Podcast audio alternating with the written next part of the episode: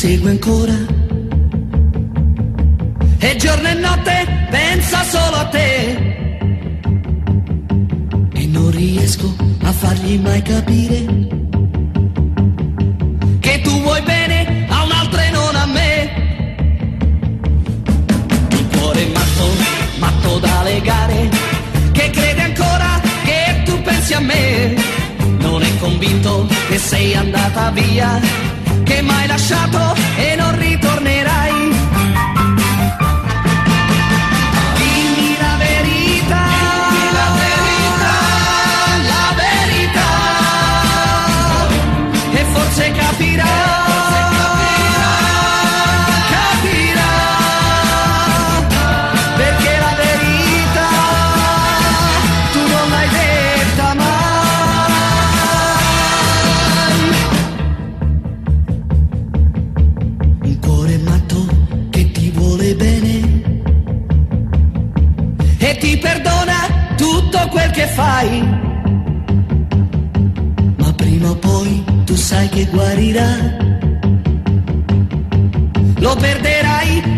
Lo perderai.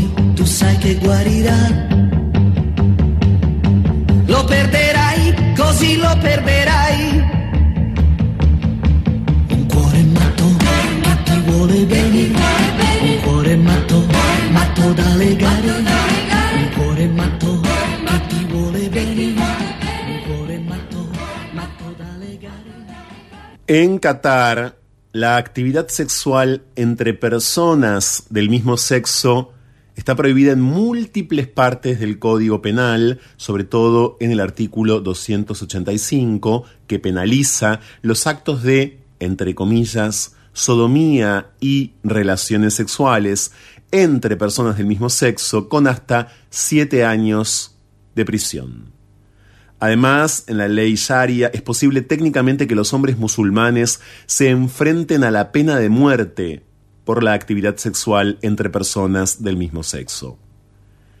En marzo de 2022, la delegación de Qatar negó ante el Comité de Derechos Humanos de las Naciones Unidas que se aplique la pena capital por actos sexuales consentidos entre personas del mismo sexo. Sin embargo, como Ilga Mundo ha afirmado en informes anteriores, aún no está claro cómo se aplica efectivamente la ley Sharia y hasta qué punto el delito de Sina puede ser castigado con la pena de muerte.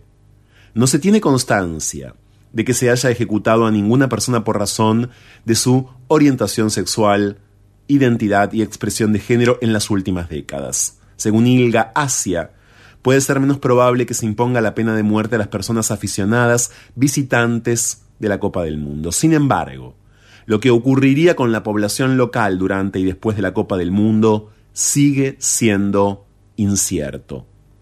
Las personas LGBTIQ que viven en Qatar se enfrentan a un contexto extremadamente hostil. Más allá de la criminalización de los actos sexuales consentidos entre personas del mismo sexo, las parejas no tienen ninguna forma de protección o reconocimiento legal. Les ciudadanos cataríes pueden cambiar legalmente su nombre pero no su marcador de género en los documentos oficiales. De acuerdo con la ley, el gobierno puede impedir que personas LGBTQI entren en el país o deportarles de Qatar por su orientación sexual e identidad de género. Cuestiones como los delitos de odio o la discriminación laboral por estos motivos no tienen ninguna protección o prohibición especial en la legislación catarí.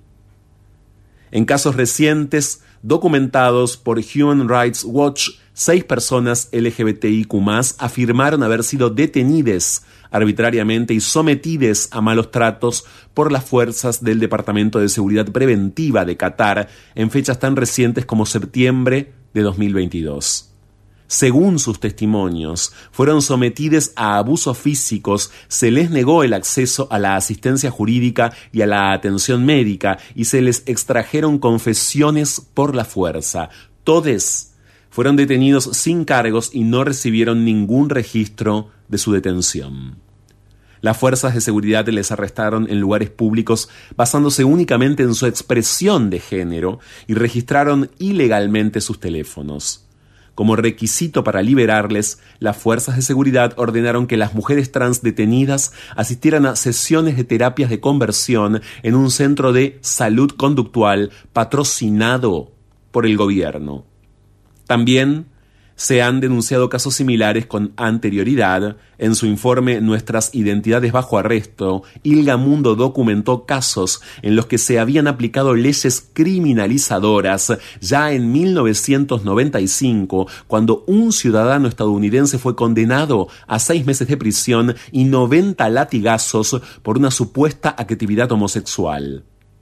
En 1997, 36 trabajadores emigrantes filipinos homosexuales fueron deportados del país por su orientación sexual y en 2013 Qatar fue uno de los países del Consejo de Cooperación del Golfo que estaba estudiando la posibilidad de prohibir a los extranjeros LGBT trabajar en la región.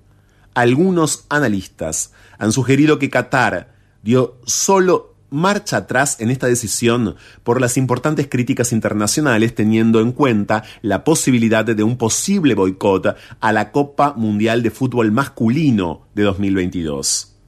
En 2016, un influencer de redes sociales gay de 18 años originario de Polonia estuvo en la cárcel durante casi dos meses y su detención no se registró durante 10 días. Los arrestos y detenciones arbitrarias que se han producido en Qatar se basan en una ley que permite la detención provisional sin cargos ni juicio durante un máximo de seis meses si existen razones fundadas para creer que el acusado puede haber cometido un delito incluyendo la violación de la moral pública según Ilga Asia. Esto, sumado a barreras legales a la libertad de expresión, sindicadas en el Código Penal de Qatar y en otra serie de normas de ese Estado-nación, conforman el contexto criminalizante e inaceptable de un país que en días comenzará su sueño, diría, decisivo, comenzará a materializar esa imaginación política total que es lograr ser el anfitrión, en estos términos, de la Copa del Mundo, del, Mundial de Fútbol Masculino 2022. Nunca antes en la historia moderna, en la historia, digo, del siglo XX y del siglo XXI, la diversidad sexual tuvo la oportunidad que tiene esta vez una oportunidad iluminadora de extrema atención internacional respecto de cómo en casi 70 países todavía hoy viven, sobreviven o dejan de vivir, mueren, son asesinadas las personas LGBTIQ.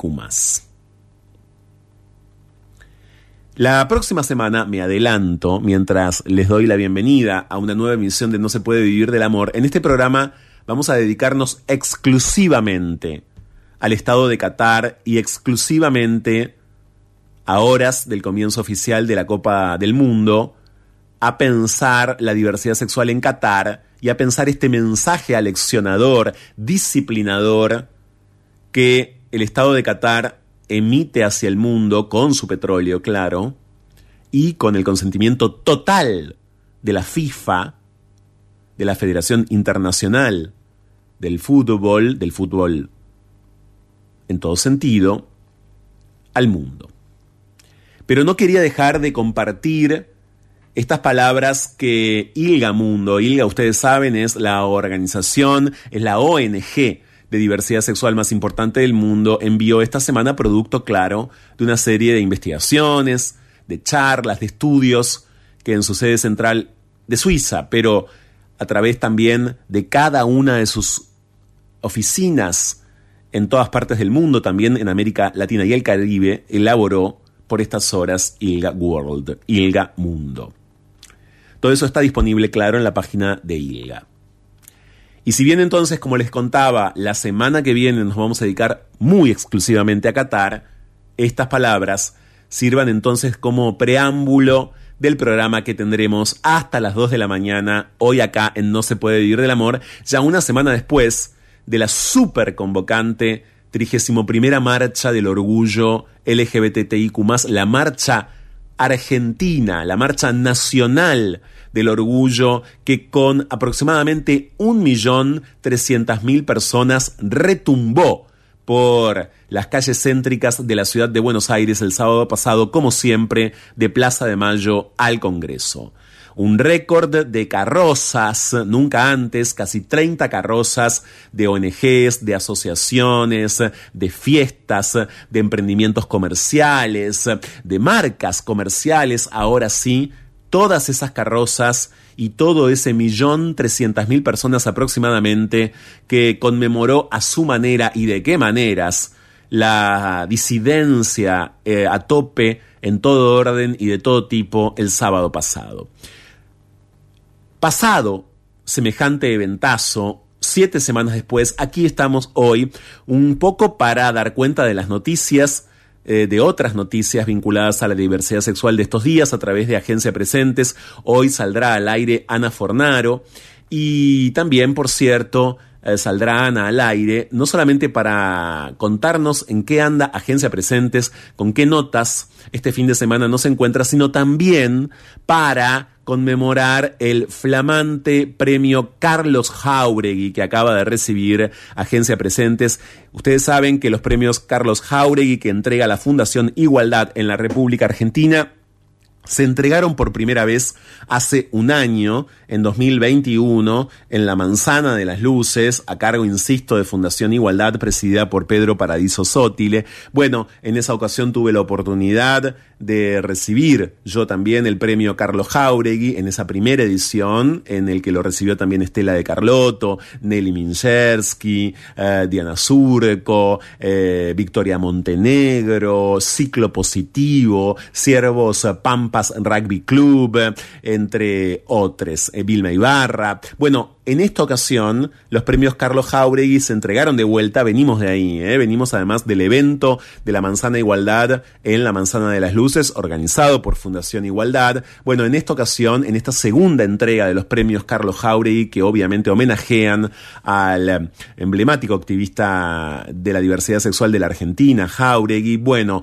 lo recibió entre otros galardonades, agencia presentes. Estamos contentísimos, vamos a hablar de esto con Ana Pero además, vamos a establecer una comunicación telefónica con México. En México vive desde hace un tiempo el periodista argentino Rodrigo Duarte. Y acaba de publicar en toda América Latina, a través del sello Aguilar, la biografía coral que estuvo escribiendo, en la que estuvo trabajando todo este último tiempo Rodrigo Duarte, centrada en el artista visual, en el galerista, en el gestor cultural, en el performer, en el intelectual Federico Clem. Federico Clem, que además también fue presentador de televisión, que condujo un ciclo inolvidable en Canal A en la década del 90 llamado El Banquete Telemático. Federico Clem, que luego fue, yo diría, burlonamente masificado su figura, su, su, palabra, su verba, su imagen a través de muchos programas de archivo de la televisión argentina. Murió a los 60 años hace exactamente 20. Hoy tendría 80 en 2002. Una muerte demasiado prematura para una figura ultra, ultra disidente en todo sentido y muy magnética como la que encarnó, como la que encarnó por decisión, por trabajo, por convicción, por supuesto. Federico Clem, una, diríamos, hoy una marica desproporcionada, felizmente desproporcionada, una persona queer, sumamente queer, eh, em, cuyos amores, cuyas pasiones, cuyas adulaciones eran completamente públicas.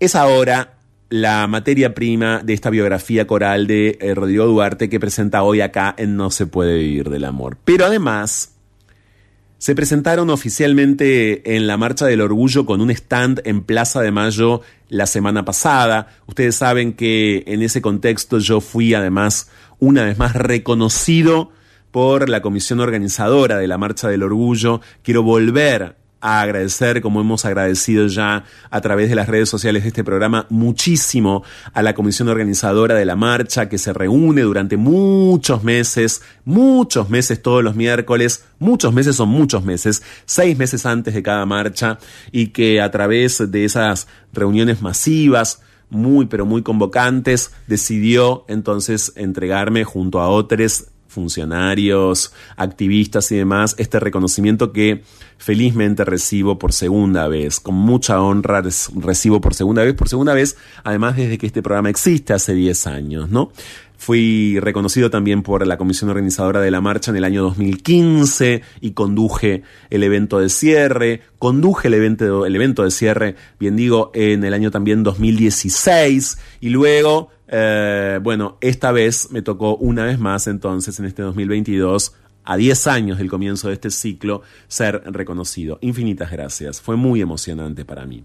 Pero les decía que allí en Plaza de Mayo, donde antes de que la marcha arranque, se entregaron los reconocimientos en el escenario de Plaza de Mayo, bueno, en la feria de los emprendedores, de los stands varios, estuvieron ellos, estuvo Centu por primera vez. ¿Qué es Centu? Bueno, uno de sus creadores, Tevi Mentruit, va a presentarlo hoy acá oficialmente. Centu es un grupo que básicamente hoy por hoy busca acercamiento, construir amistades, restablecer diálogos o establecerlos por primera vez entre personas LGBT, gays, lesbianas, travestis, trans, bisexuales, que son católicas, que creen en los valores generales del catolicismo que tienen mucha fe y, por cierto, la Iglesia, la institución Iglesia Católica. A través de una serie de métodos, podríamos decir, lo que el grupo Centu, que en Instagram les adelanto es arroba comunidad Centu busca, es construir esos diálogos. Dificilísimos, por momentos irremontables, por momentos, bueno, de derrota total, pero por momentos al mismo tiempo, según cuentan, muy posibles. Arrancan con acciones de un tiempo a esta parte, arrancan convencidísimes, arrancaron también en la peregrinación a Luján, ese evento supermasivo que se desarrolla en el mes de septiembre, en este, en este, en este 2022. Centu entregó banderas de la diversidad, allí lazos con los colores del arco iris, etc. Bueno, y ahora en la Marcha del Orgullo les pasó de todo, por supuesto, con el stand que tuvieron en Plaza de Mayo y con todo lo que pudieron efectivamente construir, insisto, con la construcción a partir de otro montón de personas que se les acercaron y que les conocieron. Tevi Mentruit entonces presenta hoy Centu, centu.com.ar, arroba comunidad Centu en Instagram para pensar el derecho a la fe y el derecho de las personas, los derechos de las personas LGBTIQ. Bueno, hablé un montonazo en esta introducción, hay mucho programa por delante, bienvenidos a No se puede vivir del amor.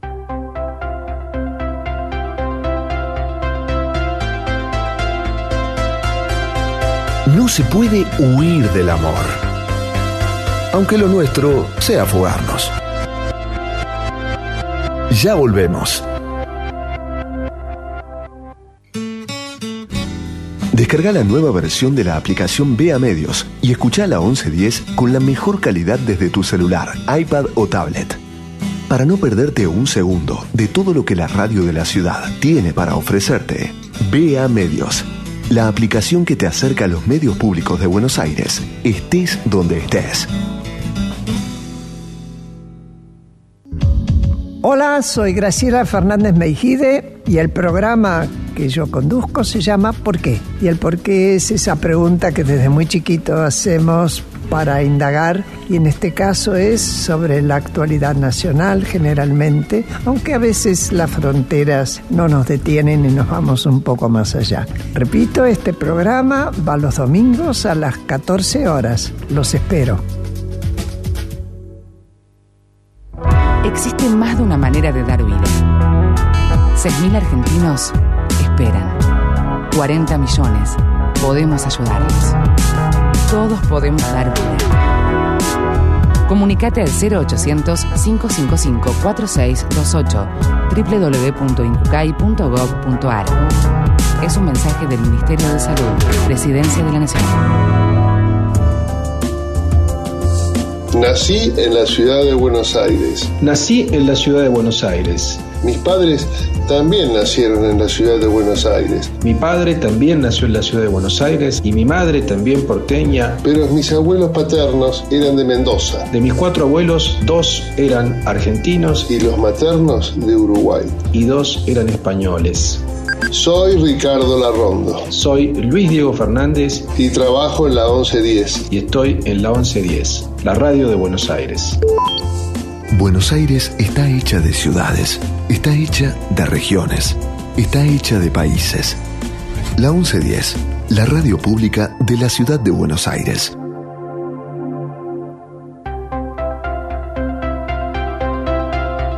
Escapar la mejor manera de volver a nosotros mismos. Seguimos con más. No se puede vivir del amor. Con Franco Torcha.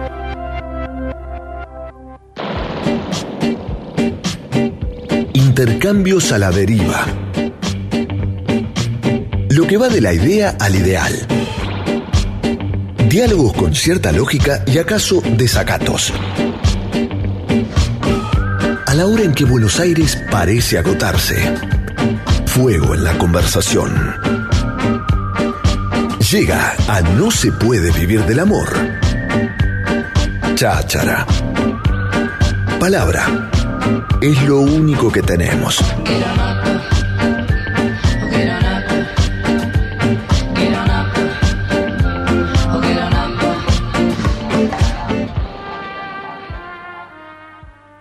Yo no intento ser naturalista, no saco fotos al aire libre, ni de objetos, ni de casas, ni nada por el estilo. Busco la representación de un cierto realismo, pero dentro de una virtualidad con una visión próxima al artificio. Este no naturalismo está cerca de la teatralidad y en busca de un efecto de comunicación. Cuido mucho los colores. Mi obra es una visión de la vida sobre el teatro. La vida es como un teatro y el teatro es todo. Esta es apenas, apenas una minúscula declaración de la monumental biografía coral que acaba de publicar quien está en comunicación telefónica ahora con No se puede vivir del amor desde México, él es argentino, es periodista, Clem, la extraordinaria vida del ícono pop argentino contada por amigos, amantes, artistas y adversarios, me refiero a Rodrigo Duarte. ¿Cómo andas, Rodrigo? Bienvenido.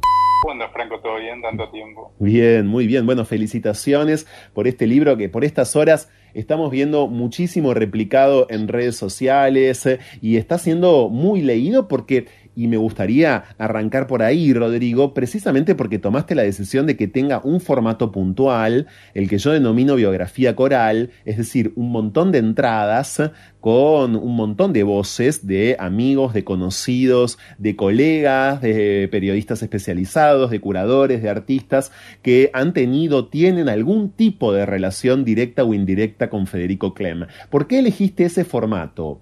Mira, primero porque es un, eh, es un género que me gusta mucho, el de, el de la biografía coral, oral. Eh, y es un género que eh, en, en, otros países, especialmente en Estados Unidos e Inglaterra, es bastante común que, que las personalidades especialmente también personalidades de la cultura y el arte, el mundo del espectáculo, eh, sean retratadas de esta manera, ¿no? Hay algunas biografías que a mí me gustan mucho, como la de Eddie Sedgwick, la, la chica la chica Warhol, y también la de Truman Capote, que de hecho el subtítulo de mi libro es un homenaje a esa biografía oral de, de, George Steiner de, Truman Capote. Y elegí este, este género, eh, además porque Federico tuvo una vida muy extraordinaria y conocida a muchísimas personas. Entonces me parecía que eh, respetar la, la, oralidad de las personas eh, iba a ser interesante y era como algo correcto para, para contar su historia.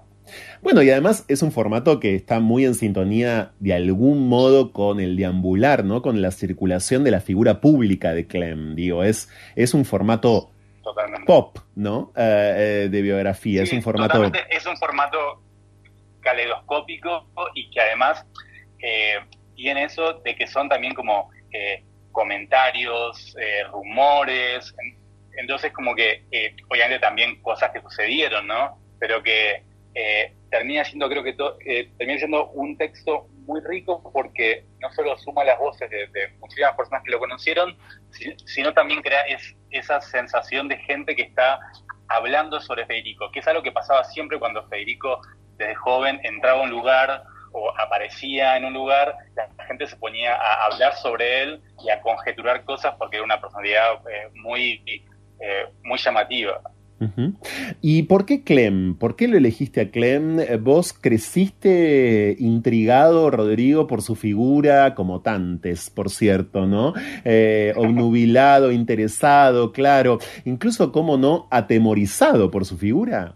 Sí, em, yo me acuerdo creo que el primer contacto que tuve con, Federico fue como el de la mayoría, eh, a través de la televisión en los años 90, porque Federico eh, se hace popular gracias a, los programas de archivo esa época, ¿no? Tipo PNP eh, o, C, o CQC, que levantaban fragmentos de, su programa de cable, que era el banquete telemático, donde él hacía reseñas sobre arte, donde él hablaba sobre la historia del arte y lo hacía de una manera que era muy performática, que obviamente en la televisión lo utilizaban para reírse, ¿no? principalmente por, eh, por homosexual. Eh, y me, me, acuerdo de chico, bueno, creo que para todos los, los que crecimos en los 90 era un personaje bastante fascinante. Y después eh, me acuerdo de haber leído un par de libros, uno es la biografía de la historia en Argentina de Osvaldo Azán y otra es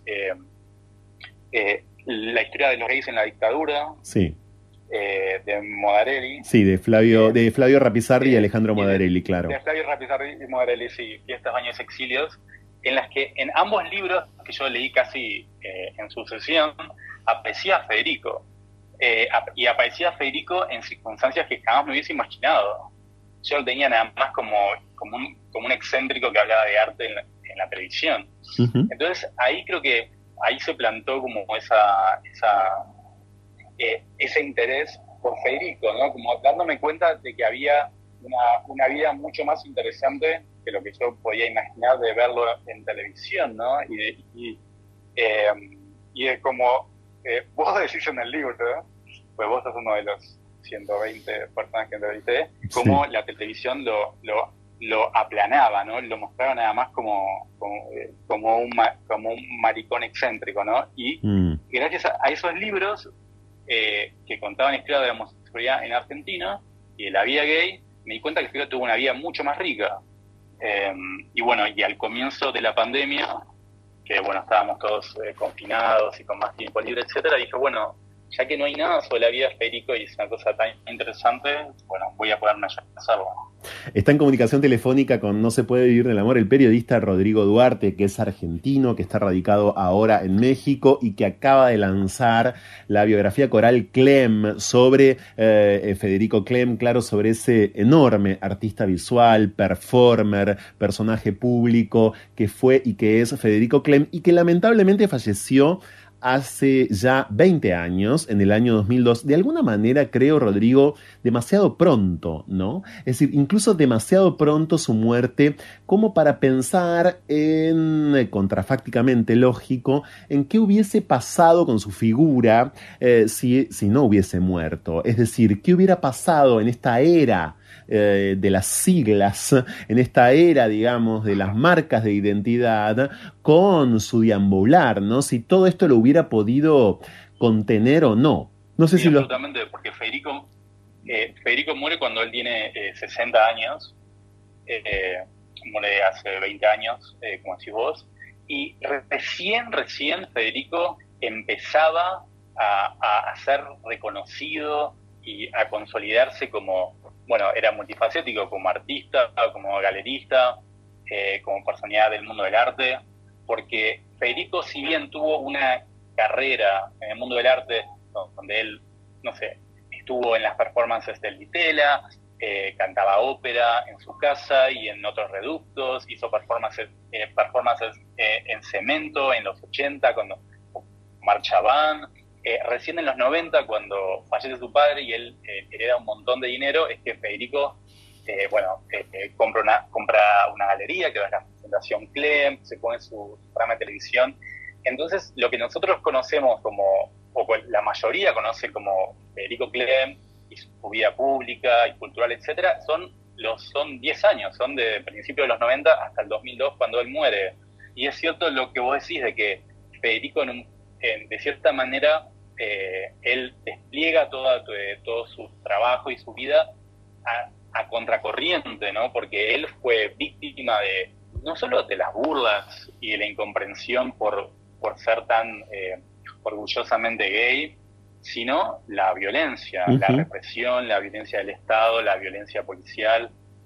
entonces, creo que sí, como si vos, hubiese sido interesante ver qué hubiese pasado con Federico en este momento de, de mayor inclusión, de mayor este, de mayor interés por, los temas LGBT. Sí, sin dudas. Y también, eh, como ocurre con otros personajes que también lamentablemente ya no están, Rodrigo, ¿Cuál hubiese sido su reacción? Porque esto es notable siempre y nunca está de más eh, decirlo para complejizar aún más esta historia, la historia de las disidencias sexogenéricas en nuestro país, ¿cuáles hubieran sido sus opiniones o sus posturas frente a la promoción de derechos? ¿no? Hay un ejemplo que se me ocurre mientras dialogo con vos, Rodrigo, que es eh, el de Fernando Peña, que también no está más entre nosotros, y que eh, durante los últimos años de su vida tuvo, eh, bueno, declaraciones o tomas de partido que hoy, hoy serían rápidamente vistas como muy refractarias a, los derechos. Incluso, por ejemplo, al del matrimonio igualitario, ¿no? Eh, no dejo de pensar muchas veces, por eso lo, preguntaba, eh, en cómo se hubieran posicionado en ese afán, además por distinguirse siempre, ¿no? En ese afán por, por singularizarse, por no perder nada de extravagancia, por no ser nunca partes de un rebaño, ¿no? en ese sentido lo preguntaba. Es interesante también porque Federico, si bien eh, no era una persona que eh, en, los programas de televisión o en su vida eh, estaba diciendo a todo el mundo soy homosexual, Federico era obviamente homosexual y, él sabía que todo el mundo sabía que era homosexual, era un poco lo que pasaba también en esa época, ¿no? Como ese closet de cristal que especialmente con muchísimos artistas y personalidades, que todo el mundo sabe eh, y ellos se comportan como si todo el mundo supiera, ¿no? Porque, digamos, la homosexualidad de Federico no solo estaba limitada a, a su presencia, sino también eh, en su arte, ¿no? Eh, en los cuadros que él hacía, en las exposiciones que él traía a Argentina, porque trajo muestras de, de Mapplethorpe, por ejemplo, o de Andy Warhol. Exacto. pero él además, esto está en el libro, me lo, me lo cuentan algunas personas, él, él también por ejemplo, cuando fue eh, la crisis del SIDA en, en Argentina, él, él, ayuda económicamente a los, a, eh, los hermanos Jauregui eh, y, y, se convierte en alguien que, que, se interesa por esos temas. por ejemplo, a, veces él iba a la televisión, tenía una postura desafiante. por ejemplo, hay, hay una anécdota que él va a un programa que es tipo utilísima y, él, y él va de cuero porque le encantaba toda esa estética leather ¿no? de, de, Nueva York, de los, de los lugares gays, y le, y le preguntan eh, por, qué, por qué está vestida así, y él dice que es un homenaje a, al, al sadomasoquismo. Claro. O sea que también él él, él jugaba un poco con eso, ¿no? Sin dudas, sin dudas. Está Rodrigo Duarte en No se puede vivir del amor presentando su libro sobre Federico Clem, de quien se cumplen, como ya dijimos, 20 años de, de su muerte. Hay todo tipo de voces en esta biografía coral, como dije, hay por supuesto artistas, hay colegas, hay amigos, hay personas afines, hay personas que lo conocieron y mucho, personas que no lo conocieron nada, pero que se han sentido por lo menos eh, instadas a eh, reaccionar de alguna manera ante la figura, ante la obra de Federico Clem. ¿Te encontraste con muchas personas, Rodrigo, que no quisieran hablar? Con pocas, la verdad. La mayoría eh, sentía, sentía afecto por Federico. bueno, mu muchísimas personas obviamente habían fallecido, ¿no? A veces me decían, eh, tal persona te puede contar sobre esto perfecto, pero falleció porque obviamente Federico ahora tendría 80 años y muchísimas personas que, de las cuales él era amigo eh, fallecieron eh, por la epidemia del, SIDA. también lamentablemente muchas personas que fallecieron porque yo estaba haciendo este libro cuando era otra pandemia, la pandemia del COVID, entonces fallecieron por COVID, yo algunos ya había arreglado para entrevistarlos y fallecieron por COVID.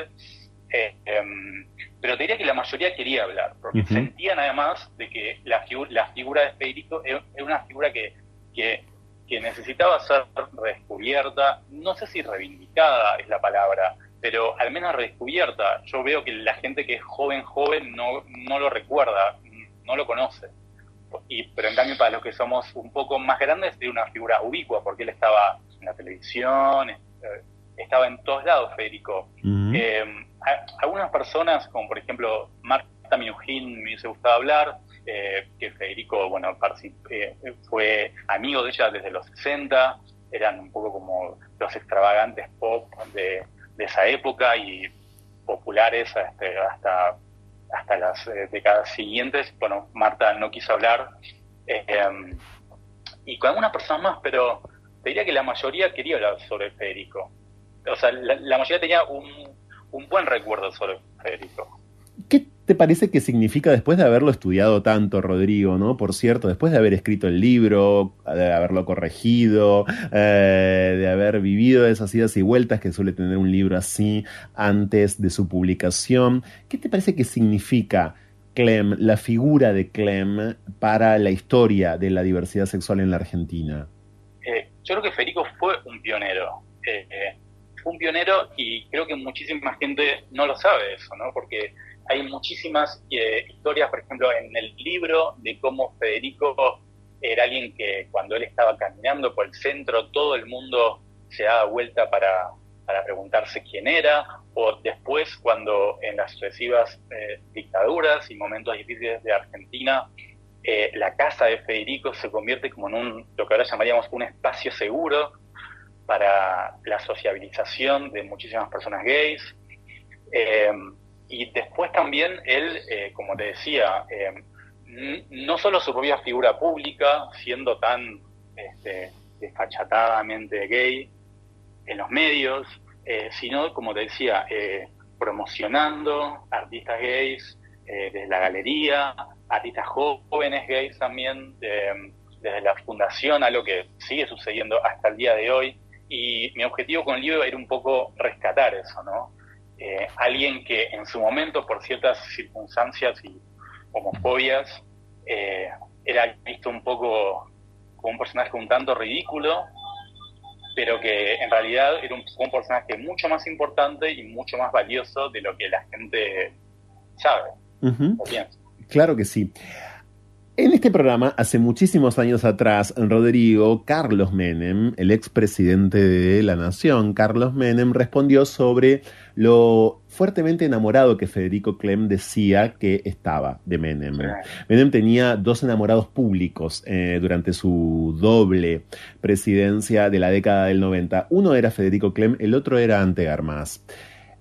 ¿Qué, sabes respecto de ese enamoramiento ¿no? Eh, de Clem? ¿Era performática esa declaración? ¿Era real? ¿En efecto estaba verdaderamente enamorado? ¿Le convenía estar o decir que estaba enamorado o todo junto? Eh, mira, eh, Federico no era una persona política, ¿no? Política en el, sentido de, como, al, no ser argentino, pues Federico llegó eh, de chico a Argentina, jamás votó, ¿no? Nunca tuvo la ciudadanía argentina, y no era una persona que le interesaba el tema político, ¿no? Eh, eh, pese a eso, él queda un poco asociado como a cierta estética menemista o esa cosa no sé si la palabra frívola, pero cholula del menemismo, porque Federico cuando se vuelve famoso da grandes fiestas, está siempre en la televisión con Vita Legrand, con Amalita, con figuras que quedan un poco más, más asociadas a esa época, ¿no? Y Menem le da un premio a Federico Clem en el año 97 de mérito artístico. Sí, claro.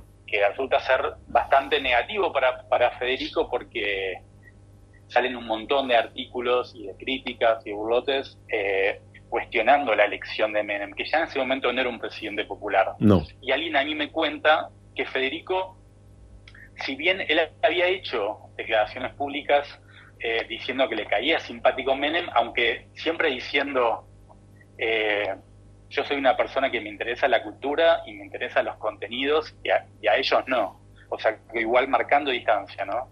Eh, y Federico, cuando Menem eh, eh, le ofrece ese premio, él duda, porque él ya, él, porque digamos, las consecuencias de las políticas económicas del menemismo ya están siendo demasiado negativas y él lo sabe, pero él de todas formas acepta el premio, va a la Casa Rosada, da su discurso. yo te puedo dar mi opinión, porque la verdad es que o sea, como te digo, es bastante, son bastante contradictorias las opiniones que te dan, ¿no? Sobre, la relación de, Federico con el, con el propio Menem, eh, porque hay gente que, que te dice a Menem, le, eh, a Menem le encantaba a Federico, veía su programa de televisión, y otros que te dicen no, mm. no tenía ni idea quién era, quién era Clem. Se, le acercan el premio eh, porque la Fundación Clem hacía cosas importantes para la cultura y después además Federico había dejado en su testamento que iba a estar legado toda la colección y además al Estado, y eso es lo que dispara el premio, pero mm, a Menem no le interesaba en lo más mínimo eh, Clem. Así que, como te digo, eh, yo creo que de cierta manera Clem se aprovecha de ese momento, eh, coquetea con eso, pero no era alguien que le interesara demasiado la política, no es que era alguien que fuese un menemista furioso, ni, ni un, pero, ni un antiperonista, no. Eh, creo que le, le, caía bien y además lo conocía a Menem porque el padre Federico, que industrial conocido, eh, conocía, había hecho negocios él con Menem cuando era gobernador de, La Rioja, pero nada más.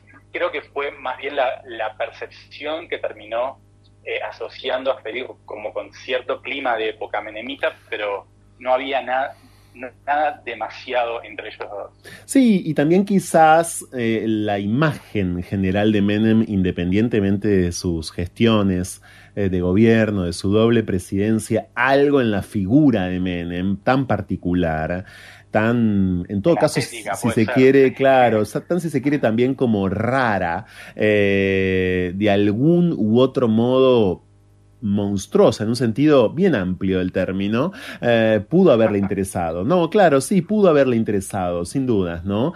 Eh, esa especie como de caballerosidad o de diplomacia o de vestido de, em, digo, eh, de, de, extrema elegancia, con los rasgos propios del cuerpo de Menem, de su cara, todo eso creo, intuyo, ¿no? Mientras te escucho, pienso y comparto esto, ¿no? Me, me parece en todo caso, sí, sí, o sea, como decís vos, como cierta simpatía especial, cosa platónica de, que te caiga bien, porque obviamente eh, a Federico le atraían eh, otro tipo de, de, hombres, otro claro. tipo de cuerpos, pues, claro, otro tipo de hombres. Sí, sí. Es más bien algo así, o sea, como una simpatía especial por esas razones que decís vos, más que una atracción física o un enamoramiento. Y, Bueno, y a propósito de esos cuerpos, Rodrigo, a Clem en general le interesaban, bueno, las postales por lo menos de su último tiempo son estas, ¿no? Los cuerpos de hombres con músculos muy, pero muy trabajados, ¿no? Su última muestra en el Centro Cultural Recoleta, Sansón y Dalila,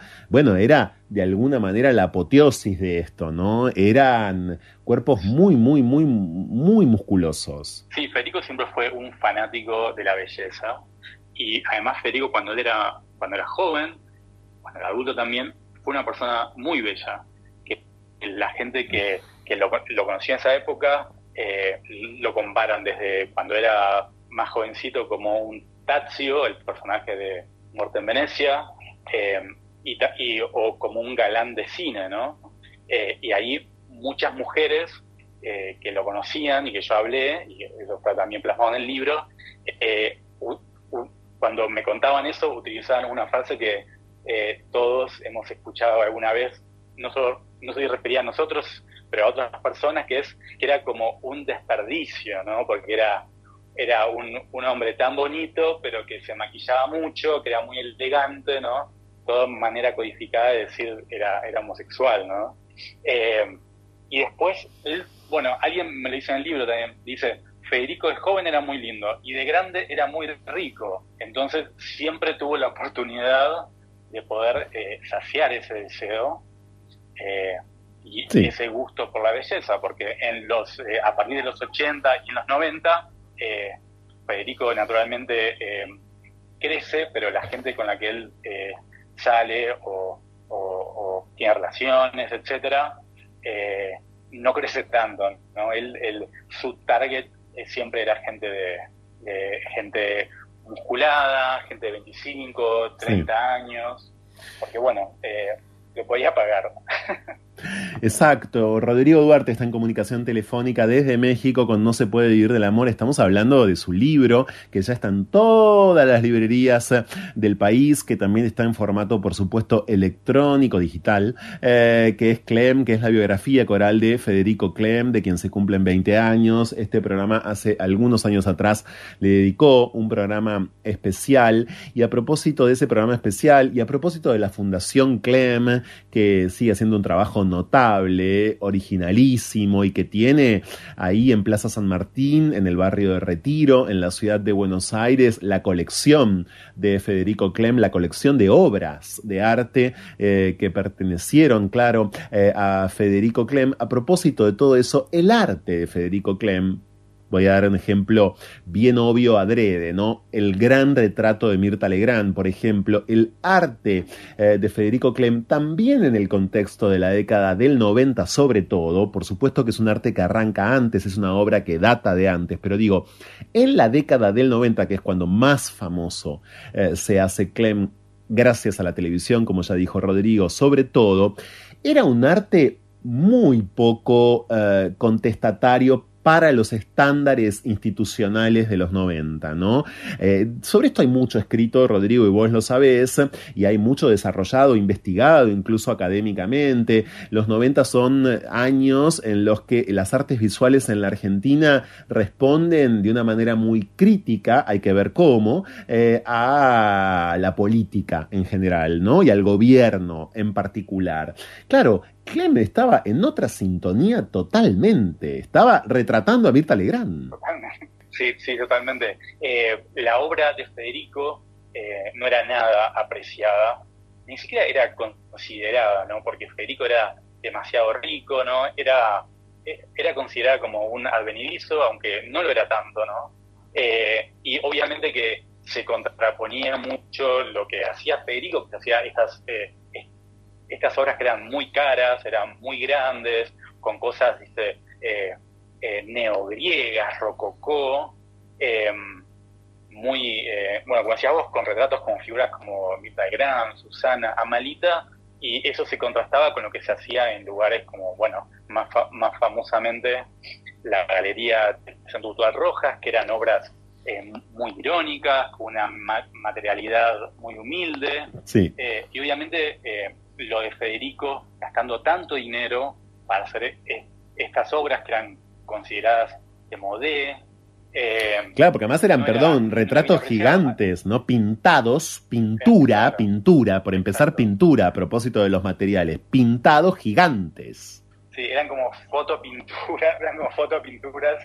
Eh, y, por, eh, por, ejemplo, para graficártelo, por ejemplo, hay una hay una encuesta que sale a, principios de los 2000 o finales de los 90, no me acuerdo, en revista Ramona, eh, que era bueno la, revista más importante de, arte contemporáneo en, Argentina, que le hacen una encuesta a, un montón de, alumnos de Bellas Artes y le preguntan cuál es su artista argentino preferido eh, y cuál es el que menos les gusta, ¿no? Y el favorito gana Cuica, arrasa Cuica, y el, que menos les gusta gana Clem. Eh, y, y, yo también cuando vi eso me preguntaba, ¿cuántos de ellos habrán realmente visto la obra de Federico? ¿Y cuántos simplemente lo tenían como por, por, por, su personaje televisivo, ¿no? Porque son cosas muy diferentes.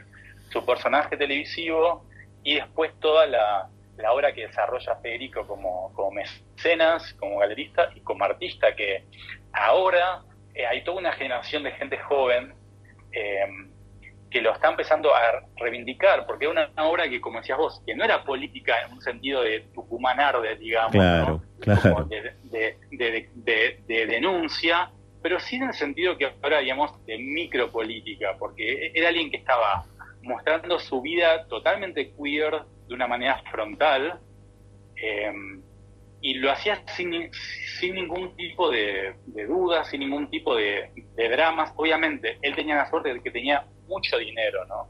Entonces lo podía hacer sin que nadie le dijera nada, porque él iba, iba a poder exponer su, eh, su obra en el Centro Cultural Recoleta o en donde quisiera, porque tenía los medios para conseguirlo. Exactamente, sí, totalmente. Yo creo que que en ese punto nunca nada más déspota que una época, ¿no? Eh, es decir, eh, que las limitaciones que ciertos contextos terminan teniendo eh, ese efecto absolutamente devastador, porque toda esta recuperación que vemos de esa estética hoy demuestra, bueno, la miopía, ¿no? Una vez más, la miopía, la escasez de recursos para leer, que incluso para mí, en una obra como la de Clem, había mucha potencia crítica. Sin dudas que había mucha potencia crítica. Miren, eh, de hecho, los ejemplos que dio Rodrigo recién, el retrato de Mirta Legrand, el de Susana Jiménez, pero también el de Amalita Fortabat, mirados como hay que mirarlos, es decir, en detalle, considerando eh, un sinfín de variables que están presentes en esa obra, nos están hablando de un efecto por lo menos de distancia crítica con las retratadas, también de homenaje, también, también de cercanía, ¿no? Pero, pero también de crítica. No, una lectura muy interesante que hace el crítico de arte Rodrigo Cañete, eh, que él, él, él, incluye a Federico Clem, eh, junto con Kuropadu, etcétera, eh, dentro del grupo de, de, los artistas que hacen, que hacen arte con el, con el VIH, porque su interpretación es que Federico, eh, exhibiendo estos cuadros que estaban tan llenos de vida, de sexualidad, eh, era una manera de combatir eh, lo que estaba sucediendo y cómo se estaban mostrando los cuerpos, los cuerpos queers, con la con la crisis del, del VIH-Sida, que, eran, que eran cuerpos que eran cuerpos que no estaban erotizados, que estaban sufriendo y que Federico da vuelta a eso y dice, no, eh, hay que mostrar eh, también el hedonismo y es una, es, es una lectura muy interesante de eso. Clem la extraordinaria vida del ícono pop argentino contada por amigos, amantes, artistas y adversarios fue publicado por el sello Aguilar en penguinlibros.com. Está todo y como les conté antes ya en todas las librerías. Queremos agradecerte, queremos felicitarte Rodrigo por este libro. No tengo ninguna duda que está siendo muy leído y que va a ser cada vez más leído y desde ya que no tengo ni una sola duda sobre lo importante que era, lo necesario que era, la vacante ¿no? que, el mundo de los libros tenía respecto de la figura de Federico Clem, así que súper bienvenido, eh, felicitaciones. No, te agradezco a vos, eh, Franco, por el interés, es un honor para mí estar en tu programa eh, que hace un trabajo tan importante por la colectividad LGBT eh, de Argentina, de América Latina, de todo el mundo. Y bueno, te felicito a, vos por el premio que te acaban de dar. Por favor, por favor. Gracias, Rodrigo. Un fuerte abrazo. Un saludo, Franco, gracias. Seguimos en No se puede vivir del amor en nuestro programa semanal hasta las 2 de la mañana, ya volvemos.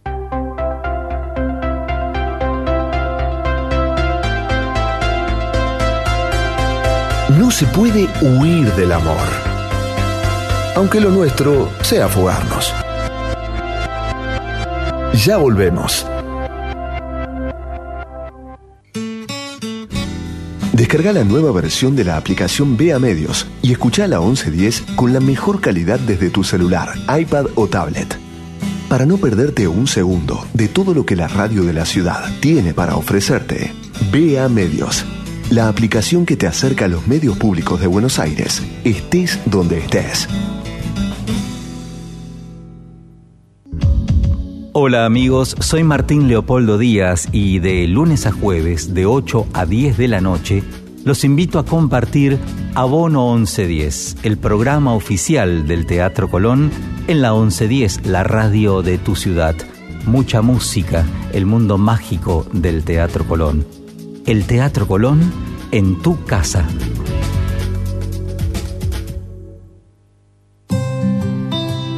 Conectate con la ciencia jugando y aprendiendo en familia. El Planetario tiene propuestas para todas las edades, que van desde actividades para armar y colorear hasta podcast de entrevistas y curiosidades astronómicas. Ingresa a las redes del Planetario en Instagram, Facebook, Twitter y Spotify o a www.planetario.buenosaires.gov.ar y descubrí el universo desde casa. Descarga la nueva versión de la aplicación Vea Medios y escucha la 1110 con la mejor calidad desde tu celular, iPad o tablet. Para no perderte un segundo de todo lo que la radio de la ciudad tiene para ofrecerte, Vea Medios, la aplicación que te acerca a los medios públicos de Buenos Aires, estés donde estés.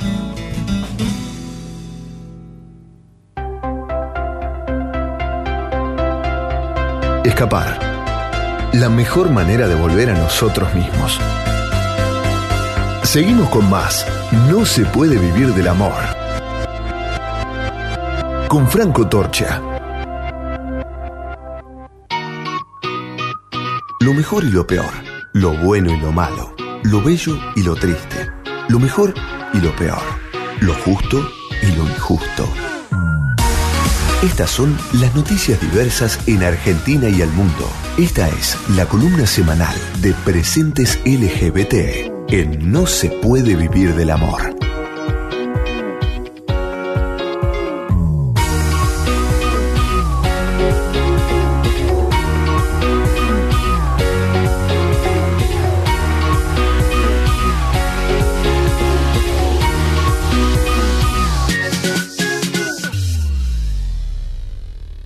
Y antes de darle la bienvenida a quien está ahora en comunicación telefónica con nosotros para una vez más informarnos como corresponde sobre las noticias de la diversidad sexual de América Latina y de toda la región, quiero felicitarla en nombre de todo este programa y por supuesto ella ahora en diálogo con nosotros, como les conté, pero felicitarla a ella y a través de ella a toda Agencia Presentes por el flamante galardón del que Agencia Presentes se ha hecho acreedora, que es en esta segunda edición de la entrega de los premios Carlos Jauregui que entrega desde el año pasado la Fundación Igualdad obtiene Agencia Presentes. Ana, Forma, Ana Fornaro, bienvenida, ¿cómo estás?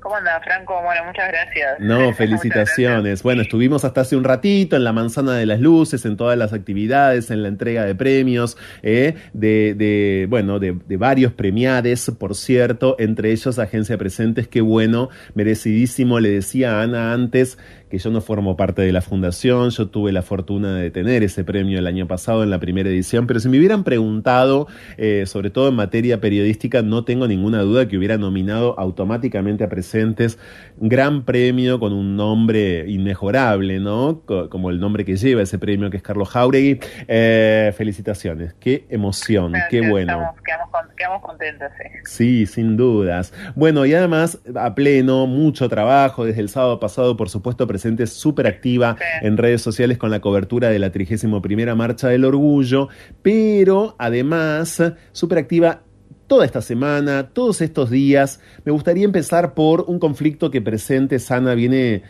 focalizando y mucho, que es el conflicto que conocemos periodísticamente como el conflicto de las mujeres mapuches. Bueno, que además eh, hizo efecto y mucho en el Poder Ejecutivo, ¿no? Que movió eh, a la ex ministra de Mujeres de su puesto, que provocó su renuncia, eh, y que es un conflicto vigente, es un conflicto que sigue con cuatro mujeres todavía presas.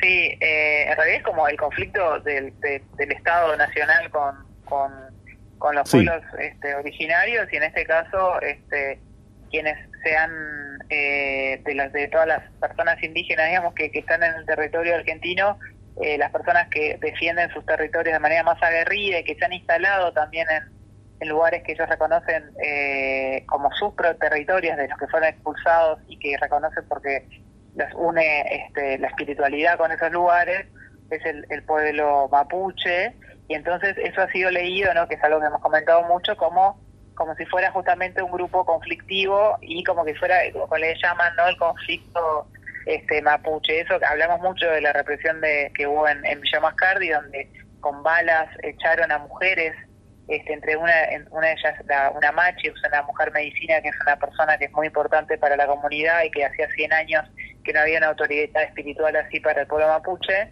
este fueron procesadas, fueron trasladadas eh, a Capital, incluso eh, algunas, una estaba, bueno, la embarazada quedó allá y la mujer embarazada eh, tuvo que parir en cautiverio, digamos, en prisión y ahora están las cuatro con arresto domiciliario. en un centro comunal mapuche de Bariloche este y alejadas de su de su loft, de su, lo que llama su comunidad de Villa Mascardi, que es donde tenían este, bueno, su casa, su vida, todo, ¿no? Donde iban las escuelas de niñas y están con sus niñas, están ellas cuatro ahí eh, con arresto domiciliario con sus eh, con sus hijas que bueno que fueron arrancados también no de su vida cotidiana y que son quienes la están pasando peor según nos cuenta Denali de Graf que es la persona que escribe esta nota que, que pueden leer que fue hasta ahí que fue hasta el centro que las entrevistó que habló con ellas y eh, bueno, que hizo esta, esta cobertura, quien también está junto con Adriana Meyer, que también formó parte de la cobertura de la represión, eh, siguiendo lo que está pasando con, con, con, la comunidad mapuche, sobre todo con estas mujeres en particular de Villa Mascardi, eh, en el sur. Exactamente, sí. Y esto al mismo tiempo, por supuesto, encontró una, una especie de noticia eh, interrelacionada, una noticia casi como hermana, ¿no? La del arresto domiciliario, a la del arresto domiciliario, quiero decir que es la mm, eh, protesta que las mujeres indígenas hicieron como ocupación pacífica hace días en el Banco Central, Ana.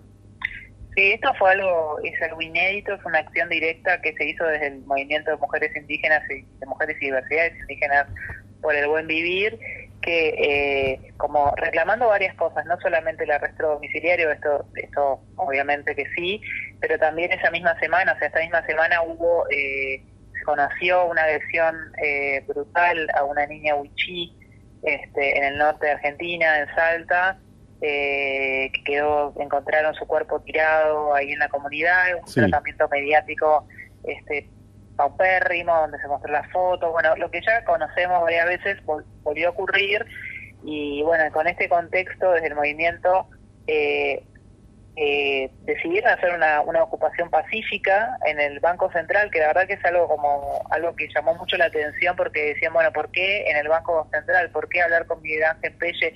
En general no la gente suele ir, no sé, eh, al Ministerio de Justicia o a Casa Rosada, o bueno, y la decisión que ellas, que ellas que lo explicaron es que ellos habían pedido, cuando se lanzó la campaña contra el chineo este año, este para decir basta de chineo, después de aquel parlamento que ocurrió en Salta, que bueno, estuvimos cubriendo ahí también, eh, se le exigió, digamos, al Estado que tomara determinadas medidas, que bueno, que no se cumplió, incluso se pidió audiencia, no las recibieron, y esta es una medida como este, estratégica de decir, bueno, en el Banco Central se toman las decisiones este, eh, entre otras cosas las decisiones este, económicas de este país que nunca nos tienen en cuenta a nosotros, este, están eh, explotando nuestros territorios, eh, contaminando nuestros ríos, contaminando los ríos, bueno, desde todo el territorio nacional, pero bueno, este, se siguen tomando políticas extractivistas que benefician a unos pocos a costa de, bueno, por ejemplo, de las comunidades eh, y las personas que viven sin agua. Entonces viajaron hermanas de todo el territorio,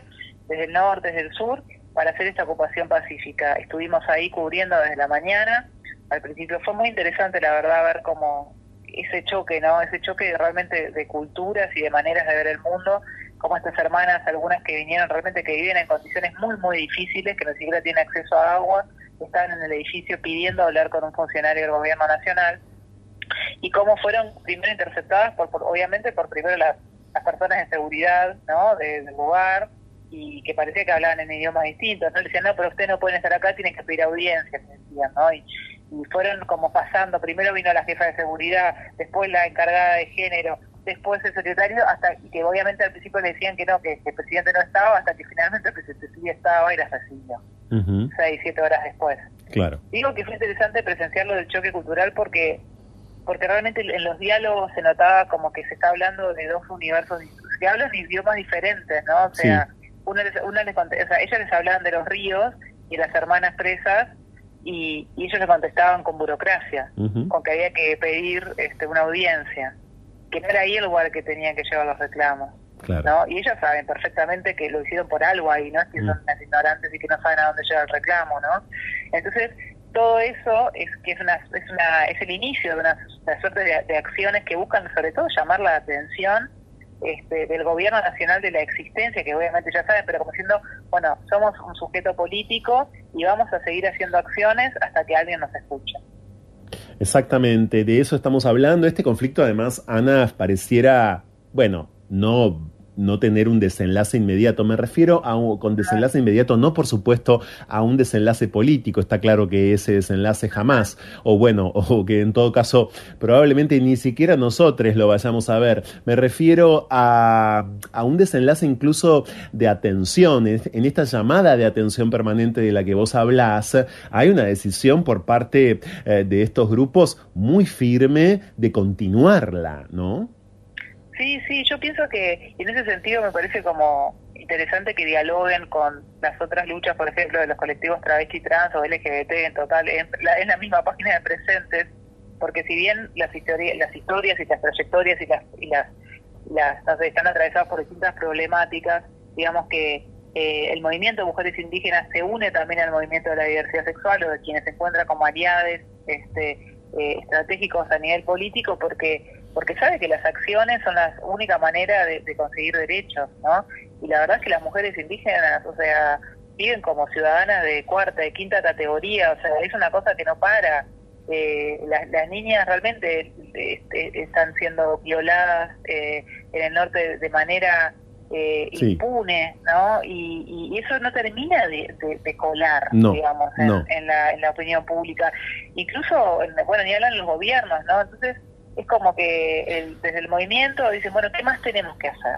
Exactamente, hay que decir que, bueno, por ejemplo, en la ciudad de Buenos Aires hay muchas intervenciones callejeras, muchos grafitis, por decirlo de alguna manera, muchas pintadas que rezan basta de chineo, esa es una lucha que llegó a la ciudad de Buenos Aires, pero es cierto, es cierto que no, que la nota no fue tomada, que, que la nota no está presentada ni en la recepción, ni como un pedido de audiencia para parafrasearte, ni nada que se le ah. parezca eh, en general, por una especie de jerarquía, esto hay que decirlo, una vez más, como, o, como de jerarquía, sí, implícita en la violabilidad de determinados cuerpos, ¿no? Como si los cuerpos de estas niñas que son indígenas y que son violadas por eh, sus padres, por sus abuelos, por eh, los jefes de sus padres, en fin, por los amigos, eh, por grupos de hombres indígenas en general, en tantas provincias de la Argentina no fuesen escandalosas, sangrientas, gravísimas, como de hecho lo son como otras violaciones que sí han pasado a.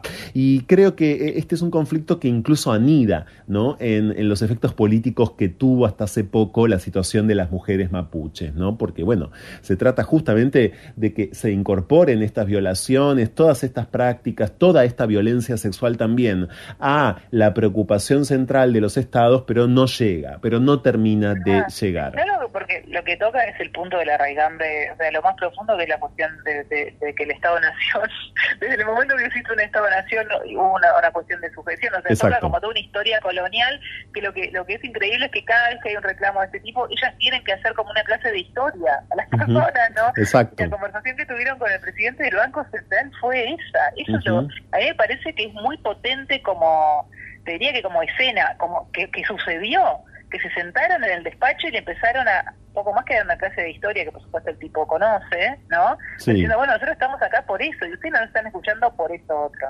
Exactamente. Está Ana Fornaro de Agencia Presentes en el resumen semanal de noticias de la diversidad sexual que publica por estos días agenciapresentes.org y que desembarcan en este formato de columna semanal en No se puede vivir del amor desde hace un montón de años presentes además como dije al comienzo, pero lo vuelvo a repetir por si acaban de sintonizar la 1110 flamantemente premiada, hace horas premiada Agencia Presentes en la segunda edición de los premios Carlos Jauregui a la diversidad sexual que entrega desde el año pasado Fundación Igualdad, obviamente en el rubro periodismo. Y está muy bien claro eh, todo esto que has mencionado respecto de la interrelación, ¿no? Esa especie como de denominador muy común de la lucha de las, mujeres, eh, mapuches con la lucha de la población travesti trans de la Argentina, Ana, porque fíjense eh, cuál es la diferencia. En este momento hay que decir que es oceánica, ¿no? Eh, es oceánica totalmente, porque el archivo de la memoria trans, que hasta hace muy pocos años no tenía un solo fondo, que era completamente ignorado como impulso, como proyecto, que ni siquiera habiendo ganado un concurso como el concurso Mecenazgo eh, en la ciudad de Buenos Aires lograba que una empresa privada pusiera dinero para armar una muestra. Esto fue así hasta aproximadamente 2017, estamos hablando de ayer no más, ayer no más. Bueno, ahora el archivo de la memoria trans llegó ni más ni menos que al Museo del Bicentenario. La muestra se inauguró el jueves pasado a la tarde, es decir, a la parte de atrás de la Casa Rosada, para que todo el mundo se ubique. Claro. Sí, yo pensaba cuando te decía esto, pensaba en esto justamente, ¿no? Cómo están conviviendo. Sí. Es como el pasado y el futuro, o el pasado y el presente, no sé, podemos encontrar como maneras de relación más temporalmente eh, diferentes, pero es eso mismo, ¿no? O sea, es como una entrada, o sea, el archivo que sabemos que ha hecho también como toda una, tiene una trayectoria que también como internacional, ¿no? Como que, que ha hecho una, no sé, tiene una historia como muy alucinante como, como organización y como proyecto artístico de memoria. Eh, en la Casa Rosada, o sea, en el Museo Bicentenario, en el lugar donde, donde están los, los próceres, eh, justamente quienes encarnan el, Estado-Nación, justamente, ¿no? O sea, y, y, de una manera muy consciente están ahí, tanto desde parte del archivo, ¿no? Este, como de parte de los funcionarios que, que, que bueno, que le, que le dan este lugar y que, que hacen como esta alianza, por decirlo de alguna manera, ¿no? Le dan este espacio. Este, y, y entonces y sabemos que son personas eh, que han venido luchando de una manera, acción directa tras acción directa, hasta este momento, ¿no? Y no es, que con, no es que con una muestra se acaben las desigualdades, no, no. ya sabemos cuáles los, que los reclamos cientos vigentes, este, pero a nivel simbólico sí es fuerte. Sí, exactamente. La muestra se llama Nuestra Historia. Por supuesto, estamos hablando del proyecto liderado, creado por la activista travesti María Belén eh, Correa. Hay fotos del archivo desde ya que forman parte del acervo de este proyecto, pero hay también eh, fotos no solamente de las protagonistas, las pocas vivas, otras tantas lamentablemente muertas, víctimas, por cierto, del Estado-Nación, eh, y archivos también, digo, fotos concretamente de archivo periodístico, ¿no? Mucho también hay, me parece, en la muestra. Yo no tuve. De crónica. Claro. fueron como crónica y también de, bueno, como que tomaron también el archivo este general de la Nación y también de, de, Diario Crónica. Sí. Y es súper interesante este, lo que lo que dicen también como, bueno, lo que hablamos siempre, ¿no? Como este había solamente dos maneras de, representar a las personas travestis y trans, que es desde el lado de las hipervíctimas o de las victimarias, como si no hubiese más matices más que esas dos versiones, ¿no? este, entonces, bueno, el archivo de la memoria trans lo que hace es justamente eh, superar eso, ¿no? Y buscar fotos de cumpleaños, de fiestas, de, de, amores, de cuestiones domésticas, de este, como a nuestras vidas mucho más que eso. Y este y esta y esta muestra es es, es más grande aún de aquella muestra este hermosa que había sido a ella, ¿no? Esa, eh, aquella frase que era la que hicieron en de 2017. Sí, esta, se fue, a esta la mataron, sí, esta se fue, sí, eh, esta, ahora no me acuerdo exactamente, pero eh, sí, aquella de la ex ESMA, ¿no? Con la que en muchos sentidos el archivo de la memoria trans cobró mucha notoriedad, ¿no? Sí, es, esta se fue, a esta la, a esta la mataron y no me acuerdo cuál era la última parte de... sí, y esta se murió una Exactamente, exactamente, este, sí. Así que bueno, el, el archivo de la memoria trans tiene más de 15.000 documentos, ¿no? Este, es una... Nada, solamente no, y además, permitime recordar otra noticia que dimos, que dimos aquí gracias a Agencia Presentes hace algunos meses. Inspiró a otros proyectos en otras partes del mundo. Por ejemplo, el flamante archivo de la memoria trans de México, que lo súper ah, recomiendo, que tiene una web espectacular también y que desde ya eh, ha sido muy impulsado ¿no? por el archivo de la memoria trans, que ya tiene su podcast que produjo este año junto al CCK, que ya tuvo también su documental para la señal Encuentro, que ahora tiene esta muestra y que está produciendo además de todo, mucho más acá y en todas partes del mundo. Es notable, es realmente notable.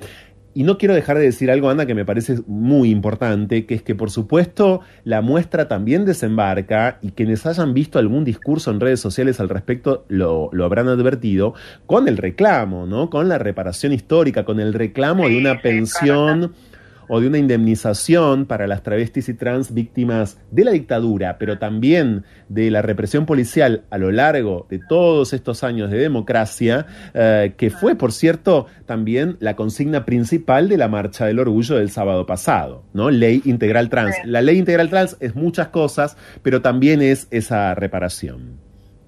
Sí, podemos decir que una muestra es como otra ocupación pacífica, otro tipo de ocupación pacífica en el espacio. Claro. Este, más consensuada, digamos. Pero, pero bueno, es una presencia ahí súper fuerte y va a estar, como dijiste, hasta el 15 de enero, o sea que hay tiempo para ir. y Un montón de tiempo, sí. Así que recomendamos. Obvio. Antes de despedirte, Ana Fornaro, quiero dar cuenta de la decisión de la provincia de Buenos Aires respecto de las categorías trans, travesti y no binaria en las inscripciones para las escuelas bonaerenses, para las escuelas de la provincia de Buenos Aires. Sí, bueno, esto se lo comunicaron desde la Dirección General de Cultura y Educación de, la provincia. Eh, es una resolución, que es la 2584, y lo que hicieron fue tomar la terminología que se usó en los formularios del censo de este año este, donde aparecían las identidades mujer, mujer trans, travesti, varón, varón trans, masculinidad trans, no binario, otra y no desea responder, ¿no? que son las seis opciones. Entonces, como valiéndose de esa, esa modificación de ya del censo, lo integraron las fichas de inscripción para las escuelas, jardines este, y secundarias de la provincia de Buenos Aires.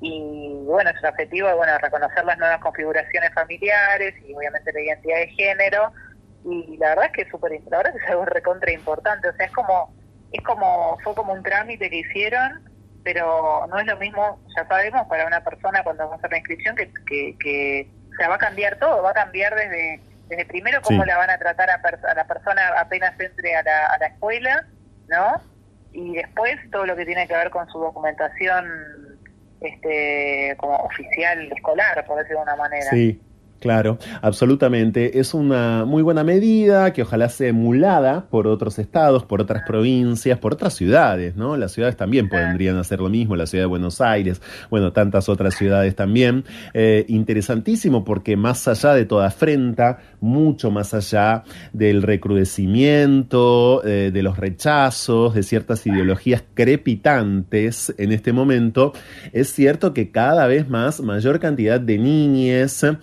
manifiestan eh, su género, manifiestan además su disconformidad respecto del género asignado al nacer, sobre todo esto, ¿no? Y esto está impactando en las escuelas, un fenómeno del que hablamos muchas veces acá en No se puede vivir del amor, que va a parar, no está impactando, va a parar directamente a la escuela, ni hablar a la eh, familia. De vuelta Querida Ana Fornaro, eh, querida Maru Ludeña, también a, Agustina Ramos, no quiero olvidarme de ningún eh, colaborador de Agencia Presentes, por supuesto Lucas Fauno, eh, todo el staff de Agencia Presentes, merecidísimo este premio Carlos Jauregui a Agencia Presentes que le acaba de entregar a cada uno de ustedes Fundación Igualdad en la segunda edición de estos premios. La ceremonia fue una vez más hace un rato, como les contábamos, en la manzana de las luces en el marco de la Semana Igualdad que organiza justamente Fundación Igualdad. Muy merecido, qué bueno, qué honor contar con ustedes. Creo que ya hace casi seis años, ¿puede ser? Sí, pasa seis años. impresionante, impresionante. muchísimas gracias por, por todo siempre. Por favor. encantadísima de estar acá con, con ustedes, que también fueron también premiados hace poco por la legislatura, así que por estamos favor. así todos premiados. Bueno, eh, ojalá se traduzca además todo esto en mayor atención, eh, en mayor predisposición, en mayor financiamiento para estos proyectos periodísticos, de eso estamos hablando también, ¿eh? eh en mayor financiamiento, mayor acompañamiento, mayor apoyo y sobre todo eco, eco traducible en políticas públicas, de eso, de eso hablamos todo el tiempo. Gracias, Ana. Gracias a vos, un beso grande. Ya volvemos.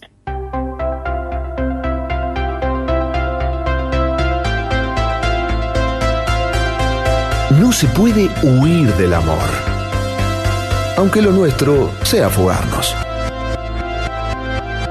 Ya volvemos. Comentá, participá, opina, compartí, comunicate, buscanos en Twitter como arroba la 1110, en Facebook barra la 1110 y en Instagram arroba la 1110. Somos la radio pública de Buenos Aires. Estamos en las redes y te queremos escuchar. Prevengamos el coronavirus, una enfermedad que se transmite a través de gotas de estornudos y tos y del contacto con manos a ojos, boca y nariz. Para saber sobre síntomas y métodos de prevención, entra a buenosaires.gov.ar barra coronavirus. Entre todos podemos prevenir el coronavirus. Buenos Aires Ciudad. Vamos, Buenos Aires. En Yo Soy Porteño todos los domingos tratamos de dilucidar qué quiere decir ser porteño. Marcelo Moreno los espera todos los domingos en Yo Soy Porteño a las 17 por la 1110.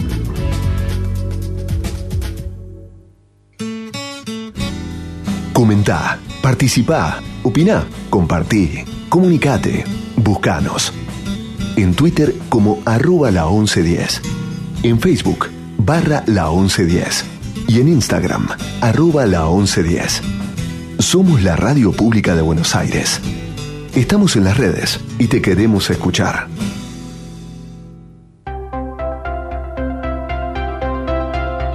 Escapar la mejor manera de volver a nosotros mismos. Seguimos con más. No se puede vivir del amor. Con Franco Torcha.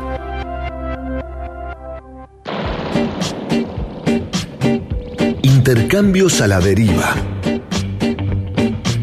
Lo que va de la idea al ideal. Diálogos con cierta lógica y acaso desacatos a la hora en que Buenos Aires parece agotarse. Fuego en la conversación. Llega a No se puede vivir del amor. Cháchara. Palabra. Es lo único que tenemos.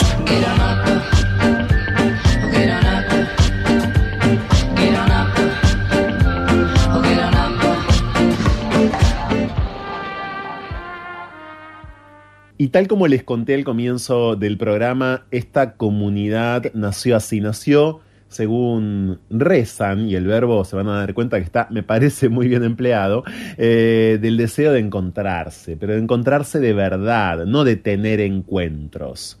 Un encuentro, dicen, de calidad, donde reine el valor por lo que cada uno es y donde, por cierto, trate de florecer la aceptación de los otros, con eh, la meta puesta en, eh, cómo no, la construcción de amistades. De todo esto queremos hablar con uno de los impulsores de estos encuentros, de este proyecto súper, súper inquietante que es Centu. Le damos la bienvenida a No se puede vivir del amor a Esteban Tevi Ventruit. ¿Cómo andás, Tevi? ¿Qué tal, Franco? Muchas gracias. Qué lindo escuchar esto que es un poco el espíritu de Centu eh, en, tus labios, en tu voz. Por favor. Me, volvió a los primeros momentos de, de, Centu eh, y por suerte, eh, viste, sigue vigente esto que, que estabas diciendo. Bueno, yo te, yo te presenté, de hecho, Tevi como uno de los, eh, de los eh, propulsores eh, de, esta idea, de esta idea, bien digo. Esto fue así. ¿En qué momento surgió? ¿Cómo surgió esta idea de Centu en voz? bueno, más que idea fue necesidad, Franco. O sea, yo, yo estaba saliendo del closet, estaba incursionando la, la comunidad LGBTQ+, y, tenía, sed, tenía necesidad de, espacios de encuentro como estos que, no encontré. No digo que no existan en la comunidad, ¿eh? pero en su momento no encontramos. Eh, y, fue a través de, otros espacios de encuentro, con, con otras ofertas de encuentro, que, que, descubrí que había otras personas que estaban con la misma necesidad que yo. ¿no? Esto que decías vos, encuentro amistoso, encuentro de, calidad, encuentro donde no nos no nos pidan tantos requisitos para, para aceptarnos y que nos reciban igual, ¿no? Un poco surge eso, Centu, de las ganas de que nos reciban como somos en nuestra realidad completa, ¿no? Y nuestra realidad completa sexual y espiritual. En, ese, en eso, eh, viste, desde Centu, que bueno, obviamente eh, yo fui uno de los impulsores, después, después fuimos varios los que quisimos eh, ir adelante con esto, que es intentar incluir sea cual sea nuestra realidad sexual o espiritual. Eso, eso por un lado, ¿no? Después tiene otros, otros eh, otras características. Otras características, sin, dudas. Ahora, antes de ir a otras características, si me permitís, Tevi, vayamos a vos. ¿Cuántos años tenés y en qué momento salís del armario? Yo tengo 30 años eh, y me acuerdo en el año 2017, eh, después de, haber hecho un, intercambio afuera, em, salgo, salgo del closet. Yo tengo siete hermanos y con mis dos viejos somos diez. Y fue, fue todo un año que yo digo que fue interesante, pero que en realidad es sinónimo de año paja, porque, em, porque fue muy desgastante. Eh, elegí contarle a cada uno de mis hermanos por separado eh, lo, que a mí me estaba eh, pasando, ¿no? Sí. Y, bueno, viste, eh, fue, todo un año con, con 10 miembros de la, familia los que contarles. y, igualmente fue interesante porque recibía de cada uno una mirada distinta y también yo iba contando ¿no? mi relato, mi experiencia de una manera distinta. Me acuerdo el primero eh, recibí una versión mega angustiada y, totalmente indefinida de, lo que me estaba pasando eh, y ya al último ya, eh, ya estaba todo más, eh, más seguro, yo estaba más tranquilo. Bueno, es, es, es, es, curioso lo que contás. Diez miembros en tu familia en total. Te tomaste el trabajo de ir uno por uno para contarles que vos sos gay y empezaste, decís, recibiendo una devolución eh, o bueno o una respuesta o teniendo un efecto eh, lo que contabas angustiante y, claro terminó mucho mejor porque los miembros de tu familia me imagino se lo iban contando entre ellos no claro claro igual igualmente mi, versión iba cambiando también. O sea no no no por no por pobre mi primer hermano al que le conté o sea fui yo el que el que un poco le salió le no quiero decirle le, vomitó, pero le, le, contó una versión más, más angustiada de la, de la situación. Después fui yo el que me fui un poco eh, ¿viste? tranquilizando, eh, aceptando yo también, y ya para cuando le conté al último, eh, yo ya lo tenía bastante más, más, más asumido. ¿no? Pero me acuerdo al primero, viste, más que contarle cosas y darle respuestas, le compartía las preguntas que tenía. Che, tengo el culo lleno de preguntas con todo esto que me está pasando, ¿no? Y esto me duele, y esto no sé cómo voy a hacer, y no me puedo imaginar cuando tenga 60 años, y bueno, y después, eh, y sí, ellos fueron, fueron también charlando, me lo reimagino, ellos, viste, al principio angustiados, después obviamente una familia de 10 tenés al, más tradicional, al, más, más progresista, a la más joven, y, ellos también se fueron también un poco como, como, como comunidad eh, fraterna que, somos más o menos, se fueron, eh, viste, enriqueciendo un poco con, las miradas de, lo que le pasaba a Tevi, ¿no? Sin dudas. Ahora, Tevi, mm, esto respecto de tu orientación sexual, respecto de tu adscripción espiritual, vos sos una persona católica, sos un hombre católico y tu familia también es de tradición católica, ¿son católicos practicantes? Eh, mi familia es muy, es muy católica, eh, no sé si tan religiosa, mis viejos, mis viejos, sí, para, para, que te des una idea, Franco, mis viejos se conocieron misionando. También el, el, cuento que me llega a mí es es mi, mi viejo estaba repartiendo panfletos contra los juguetes bélicos. Sí. Por acá por San, por, acá por San Isidro y mi vieja estaba em, invitando a gente a, misionar y fue y fue ahí que se encontraron ellos se conocieron en, en la parroquia y, toda mi familia eh, perteneció a, la parroquia. Hoy en día, viste, vamos tomando caminos eh, distintos, algunos más, más practicantes, viste, más, más deconstruida esto de la fe. A mí me gusta decir que, viste, mi familia es una familia eh, más de, de, fe, ¿no? Lo, lo, religioso yo, yo lo quizás lo vinculo más con, lo, con, lo, conservador, pero es una familia que busca, es una, es una familia que... Em, eh, sí, sí, espiritual. Vos querés decir además que es, que es poco institucional en este momento tu familia respecto de la religión, que es más sí una familia espiritual, es un grupo de personas, el de tu familia eh, inquieto, ¿no? Espiritualmente, que busca respuestas, que investiga, más que que va a misa todos los domingos.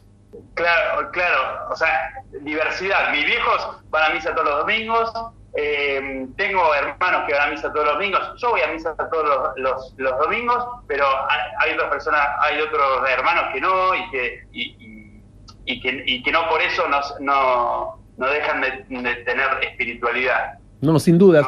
Me interesa mucho, vos seguís, antes de llegar a Centu, para quienes no sepan, estamos conociendo a uno de los creadores de este grupo de amistades, de este grupo de encuentros entre personas LGBTIQ de diferentes, claro, religiones, pero con, con un sentimiento religioso importante. Bueno, antes de hablar de Centu, repito, eh, Tevi, vos vas a misa hoy por hoy, ¿y cómo te estás sintiendo últimamente? sobre todo desde que saliste del armario al día de hoy, en ese recorrido, ¿no? En tu práctica religiosa, ¿qué fuiste descubriendo? ¿Qué te fue pasando en todo este tiempo, insisto, desde que saliste del armario? Ok, sí. Em, está buena la, pregunta, porque eh, Mi, espiritualidad va, va, por, va por, Jesús. Eh, ¿viste? Yo creo en Jesús, ¿no? Y es Jesús el que después me,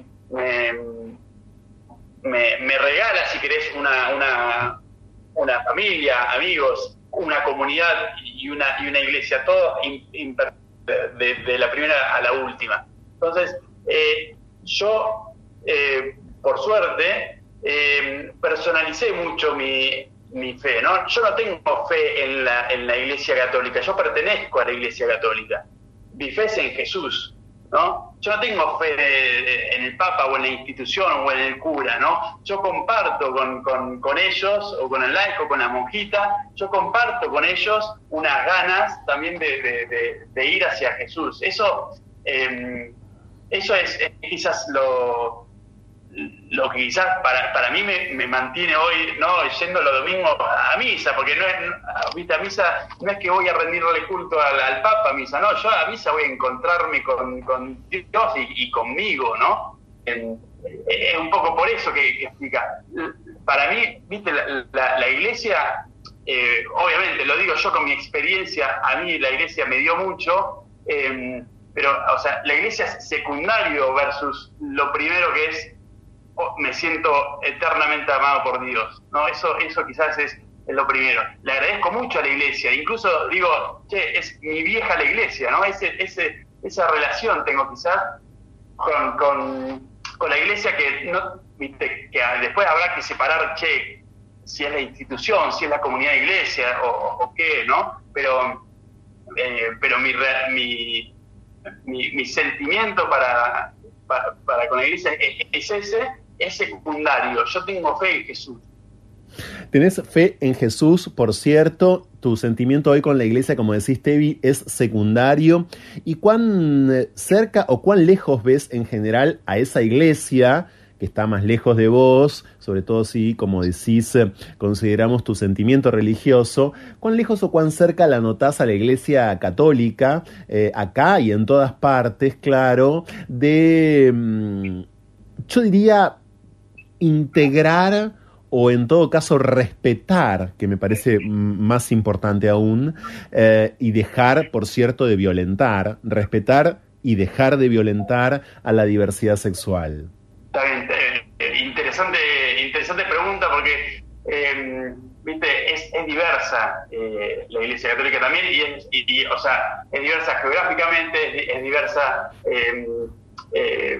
no es lo mismo hablar de, la institución Iglesia que la comunidad de Iglesia. Hoy en los grupos de que hacen catequesis,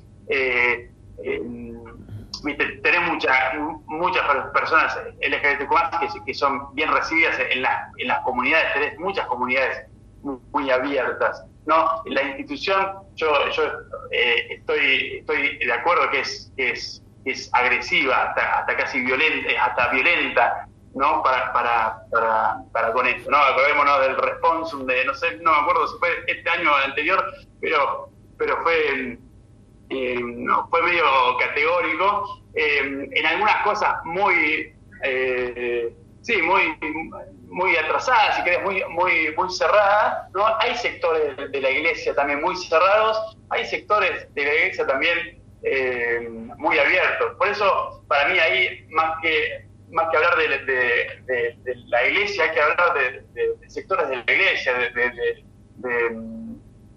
sí, de, de comunidades, ¿no?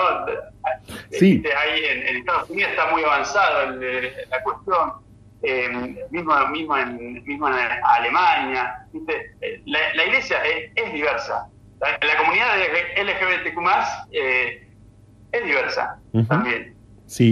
sí, lo que ocurre con la iglesia, si me permitís, es que, bueno, hay un Estado en el mundo, ¿no? Hay un país, podríamos decir, que es el Vaticano, concretamente, eh, cuya cima está ocupada por funcionarios que en este sentido sí dejan de ser poco ambiguos y son muy claros. No, no, me refiero solamente al Papa, sino también, digo, a los funcionarios que le siguen en la línea de sucesión eh, al, Papa, ¿no? Digo, la cima del poder de la Iglesia Católica es poco diversa respecto a esto, ¿no? En la cima encontramos una uniformidad ideológica, eh, independientemente, por supuesto, de Bergoglio y de su ambigüedad en este sentido, eh, de la que hemos hablado muchísimas veces en este programa y que creo que no es necesario ahora reincidir en ella, en esa ambigüedad de Bergoglio respecto de la diversidad sexual, porque cada tanto de hecho vuelve a manifestarse y creo que todos los que escuchan este ciclo la tienen muy clara,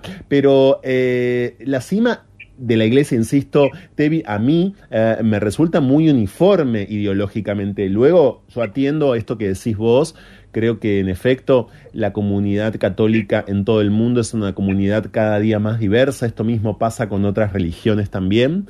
Eh, pero claro, el problema, podríamos decir, está en la cima. ¿Cómo lo vivís vos eso? a ver, eh, o sea, no te voy a decir que no duele.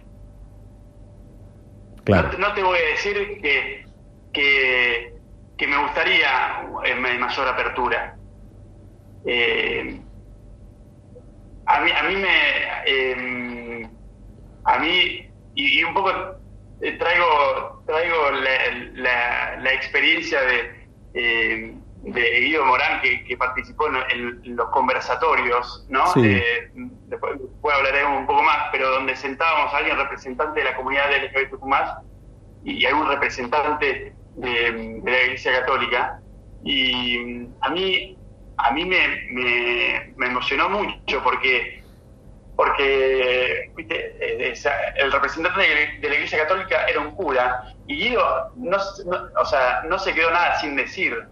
¿no? Y, le dijo todo eh, al cura, cómo se sentía y cómo eran las cosas. Y, terminó diciendo, eh, y sin embargo hay que construir, ¿no? Y sin embargo apuesto por el encuentro, y sin embargo te apuesto por el, por el, por el diálogo. Bueno, un poco así, un poco así, eh, como, viste, como, o al menos la sensación, siento que que es la misma sí, hay, hay muchas cosas que son chotas en, en, la iglesia.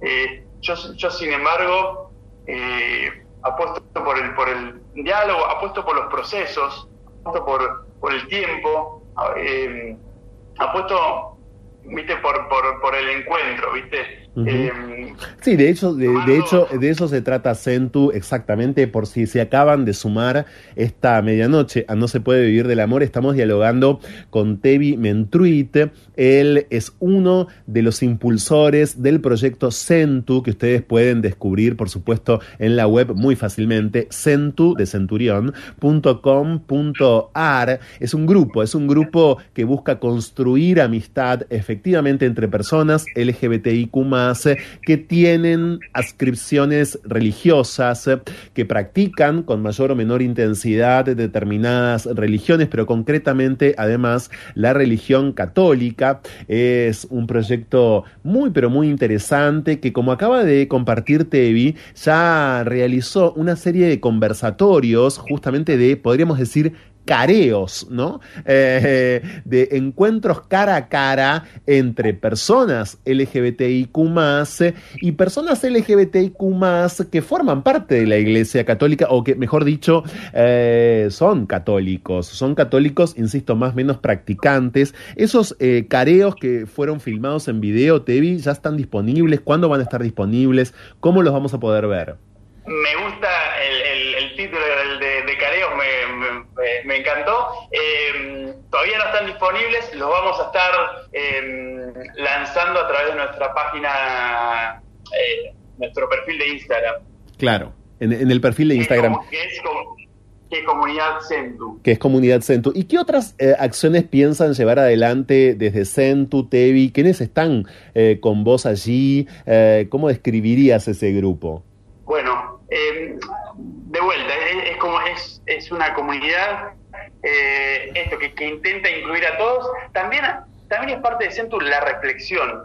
Eh, a ver, nosotros, nosotros creemos que lo, quizás la, primera certeza es, che, el otro vale. Está bien, eh, por lo demás tenemos el, culo lleno de preguntas.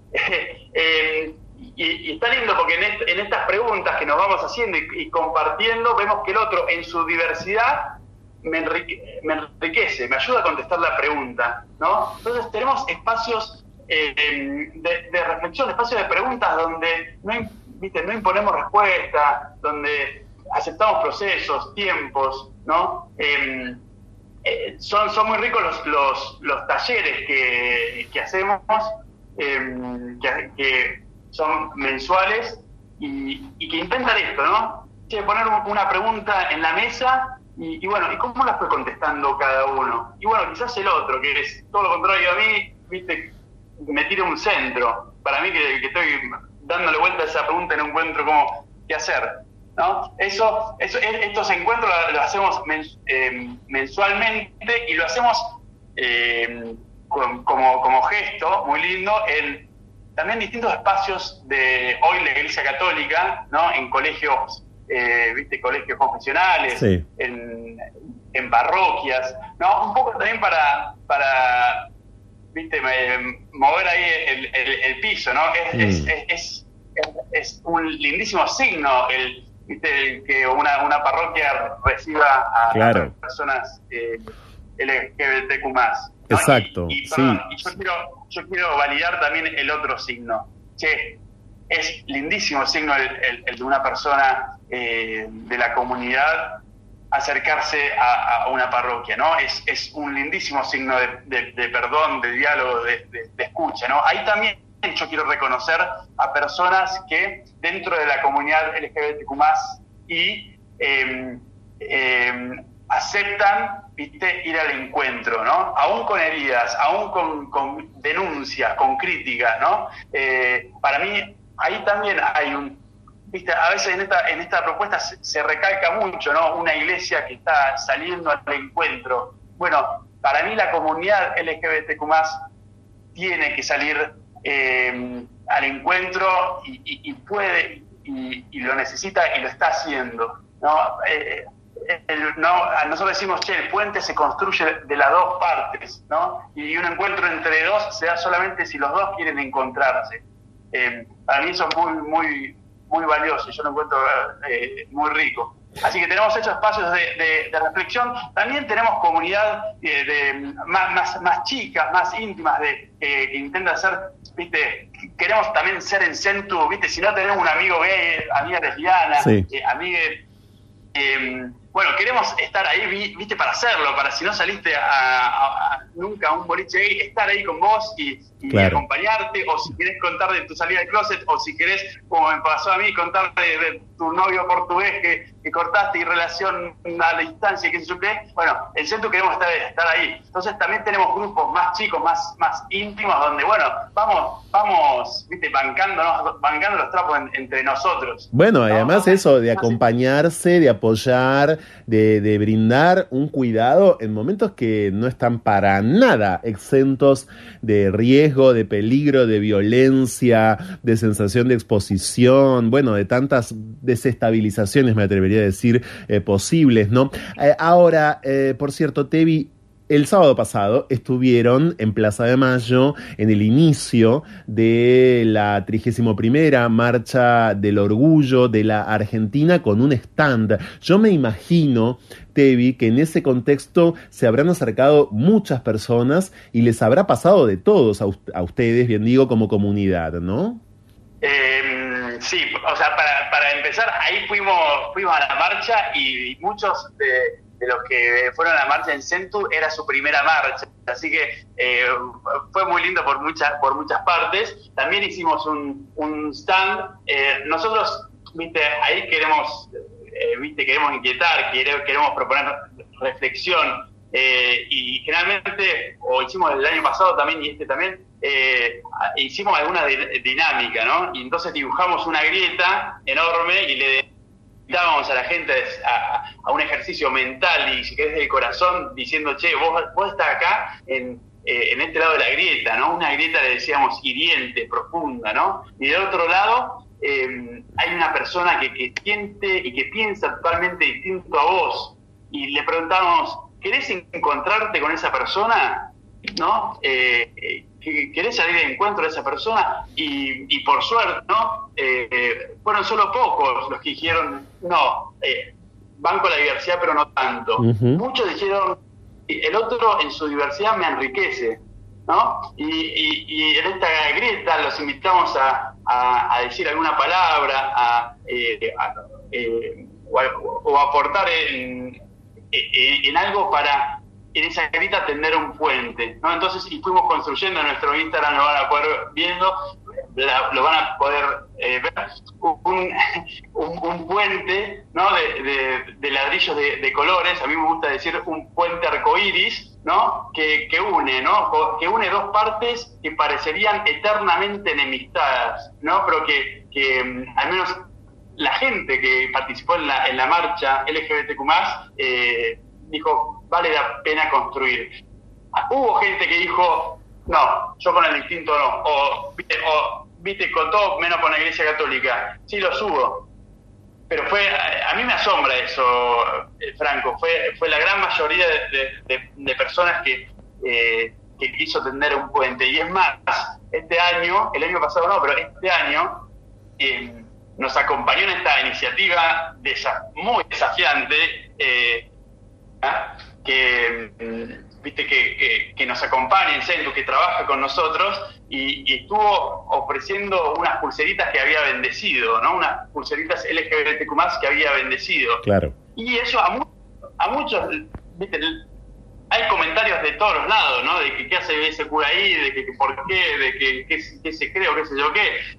A muchas otras, para muchos otros fue un lindísimo signo de, encuentro, de sí, de hecho, eh, permitime mencionar, Tevi, que Sentu hizo lo mismo durante la última peregrinación a la Basílica de Luján, ese evento eh, católico muy multitudinario que año tras año llama la atención en la Argentina y del que participan, bueno, millones de personas. Ahí también hicieron lo mismo, ahí llenaron de colores la peregrinación con los colores del arco iris y supongo que ahí también recibieron eh, a todo tipo de personas, todo tipo de historias y mucha sorpresa.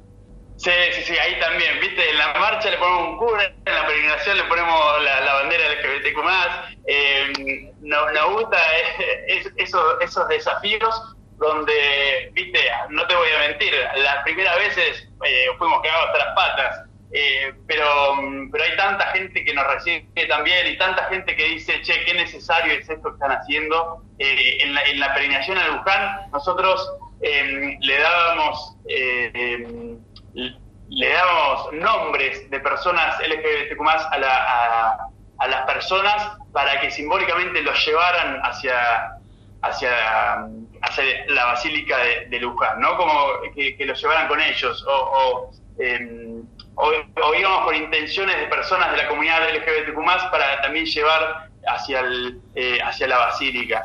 Eh, son, gestos, no, no, estamos, Franco, solucionando o, transformando. No, no, no, eh, claro, no, pero están haciendo algo, pero están haciendo algo que no solamente es atendible desde ya, sino además, como dije antes, muy inquietante eh, y por supuesto constructivo, desde ya completamente constructivo.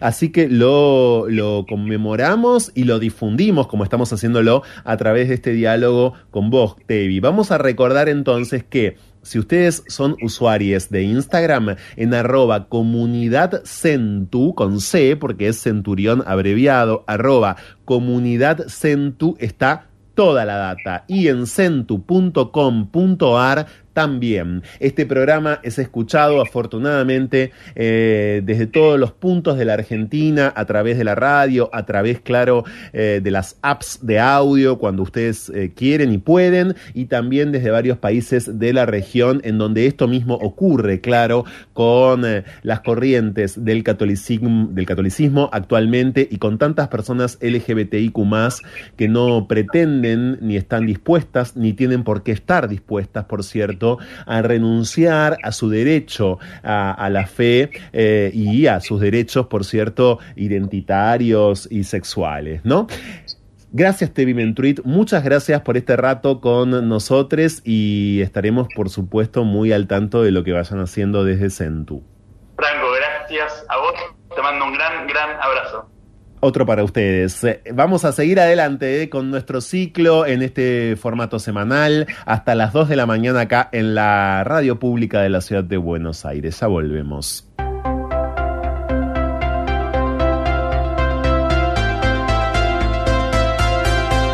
No se puede huir del amor, aunque lo nuestro sea fugarnos.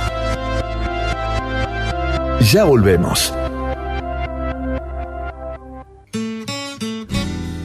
Comentá, participá, opina, compartí, comunicate, buscanos. En Twitter como arroba la 1110. En Facebook barra la 1110. Y en Instagram arroba la 1110. Somos la radio pública de Buenos Aires. Estamos en las redes y te queremos escuchar. ¿Vamos a la plaza? Claro, mi amor, vamos. ¿Falta mucho? No, es ahí cruzando. Mamá, quiero ir a los juegos. Dale, pero dame la manito para cruzar.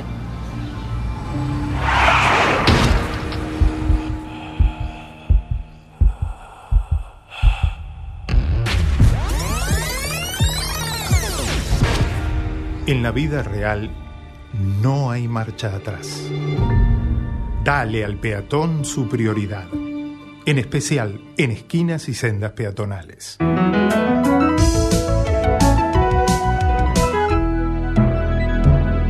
Luchemos por la vida. Comentá, participá, opiná, compartí, comunicate, buscanos. En Twitter como arroba la 1110. En Facebook barra la 1110. Y en Instagram arroba la 1110. Somos la radio pública de Buenos Aires. Estamos en las redes y te queremos escuchar.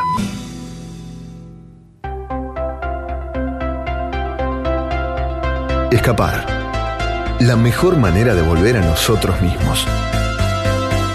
Seguimos con más. No se puede vivir del amor. Con Franco Torcha. Gracias por habernos acompañado. Este es nuestro programa semanal. Ustedes saben que además este programa lo pueden escuchar cuando se les antoje porque la 1110 tiene perfiles en todas las apps de audios, en las más conocidas, en las menos conocidas también. Así que como sé que muchos hacen, nos pueden escuchar bien a la, diversa, es decir, cuando se les antoja y cómo se les antoja. Ahora nos tenemos que despedir, ya son casi las 2 de la mañana en la ciudad de Buenos Aires. Volvemos como programa el sábado que viene a la medianoche acá al aire de la radio pública de la ciudad de Buenos Aires de la 1110. En redes somos arroba se puede vivir, es afirmativo, ¿eh? arroba se puede vivir y arroba no se puede vivir del amor guion bajo final. Arroba no se puede vivir del amor guion bajo final. Gracias a cada uno de los operadores técnicos que ponen al aire No se puede vivir del amor y produce este ciclo Romina Perkins. Diez años después ¿eh? se llama la canción que sigue y que por cierto marca nuestra década. Una década con la diversidad sexual, con todos ustedes. Gracias.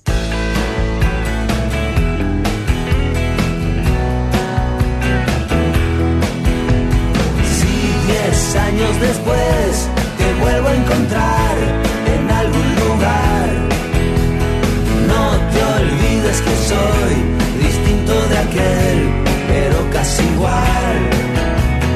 Si la casualidad nos vuelve a juntar diez años después, algo se va a incendiar, no voy a mostrar mi lado cortés.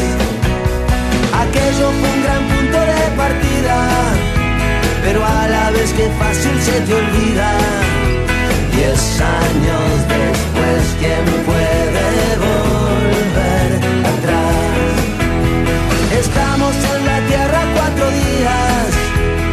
cielo no me ofrece garantías.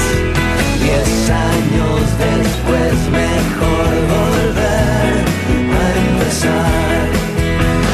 Si tu credulidad se deterioró en algún lugar, no te olvides que soy testigo casual de tu soledad. Si diez años después no estamos igual,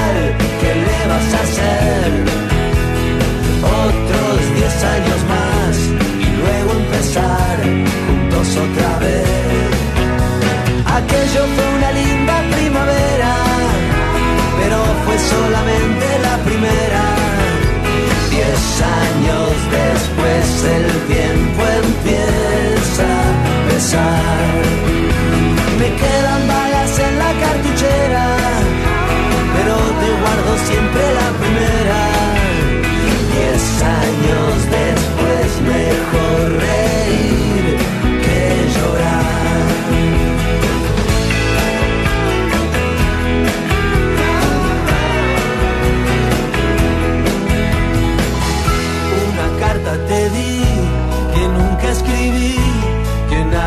yo. Hoy, diez años después, todo sigue igual, nunca te llegó. Dentro del corazón, al día de hoy, no queda lugar. Si perdí la razón, no fue por amor, fue por soledad. La vida es una gran sala de espera. La otra es una madera. Diez años después mejor dormir que soñar. No se puede vivir de otra manera, porque si no la gente ni se entera.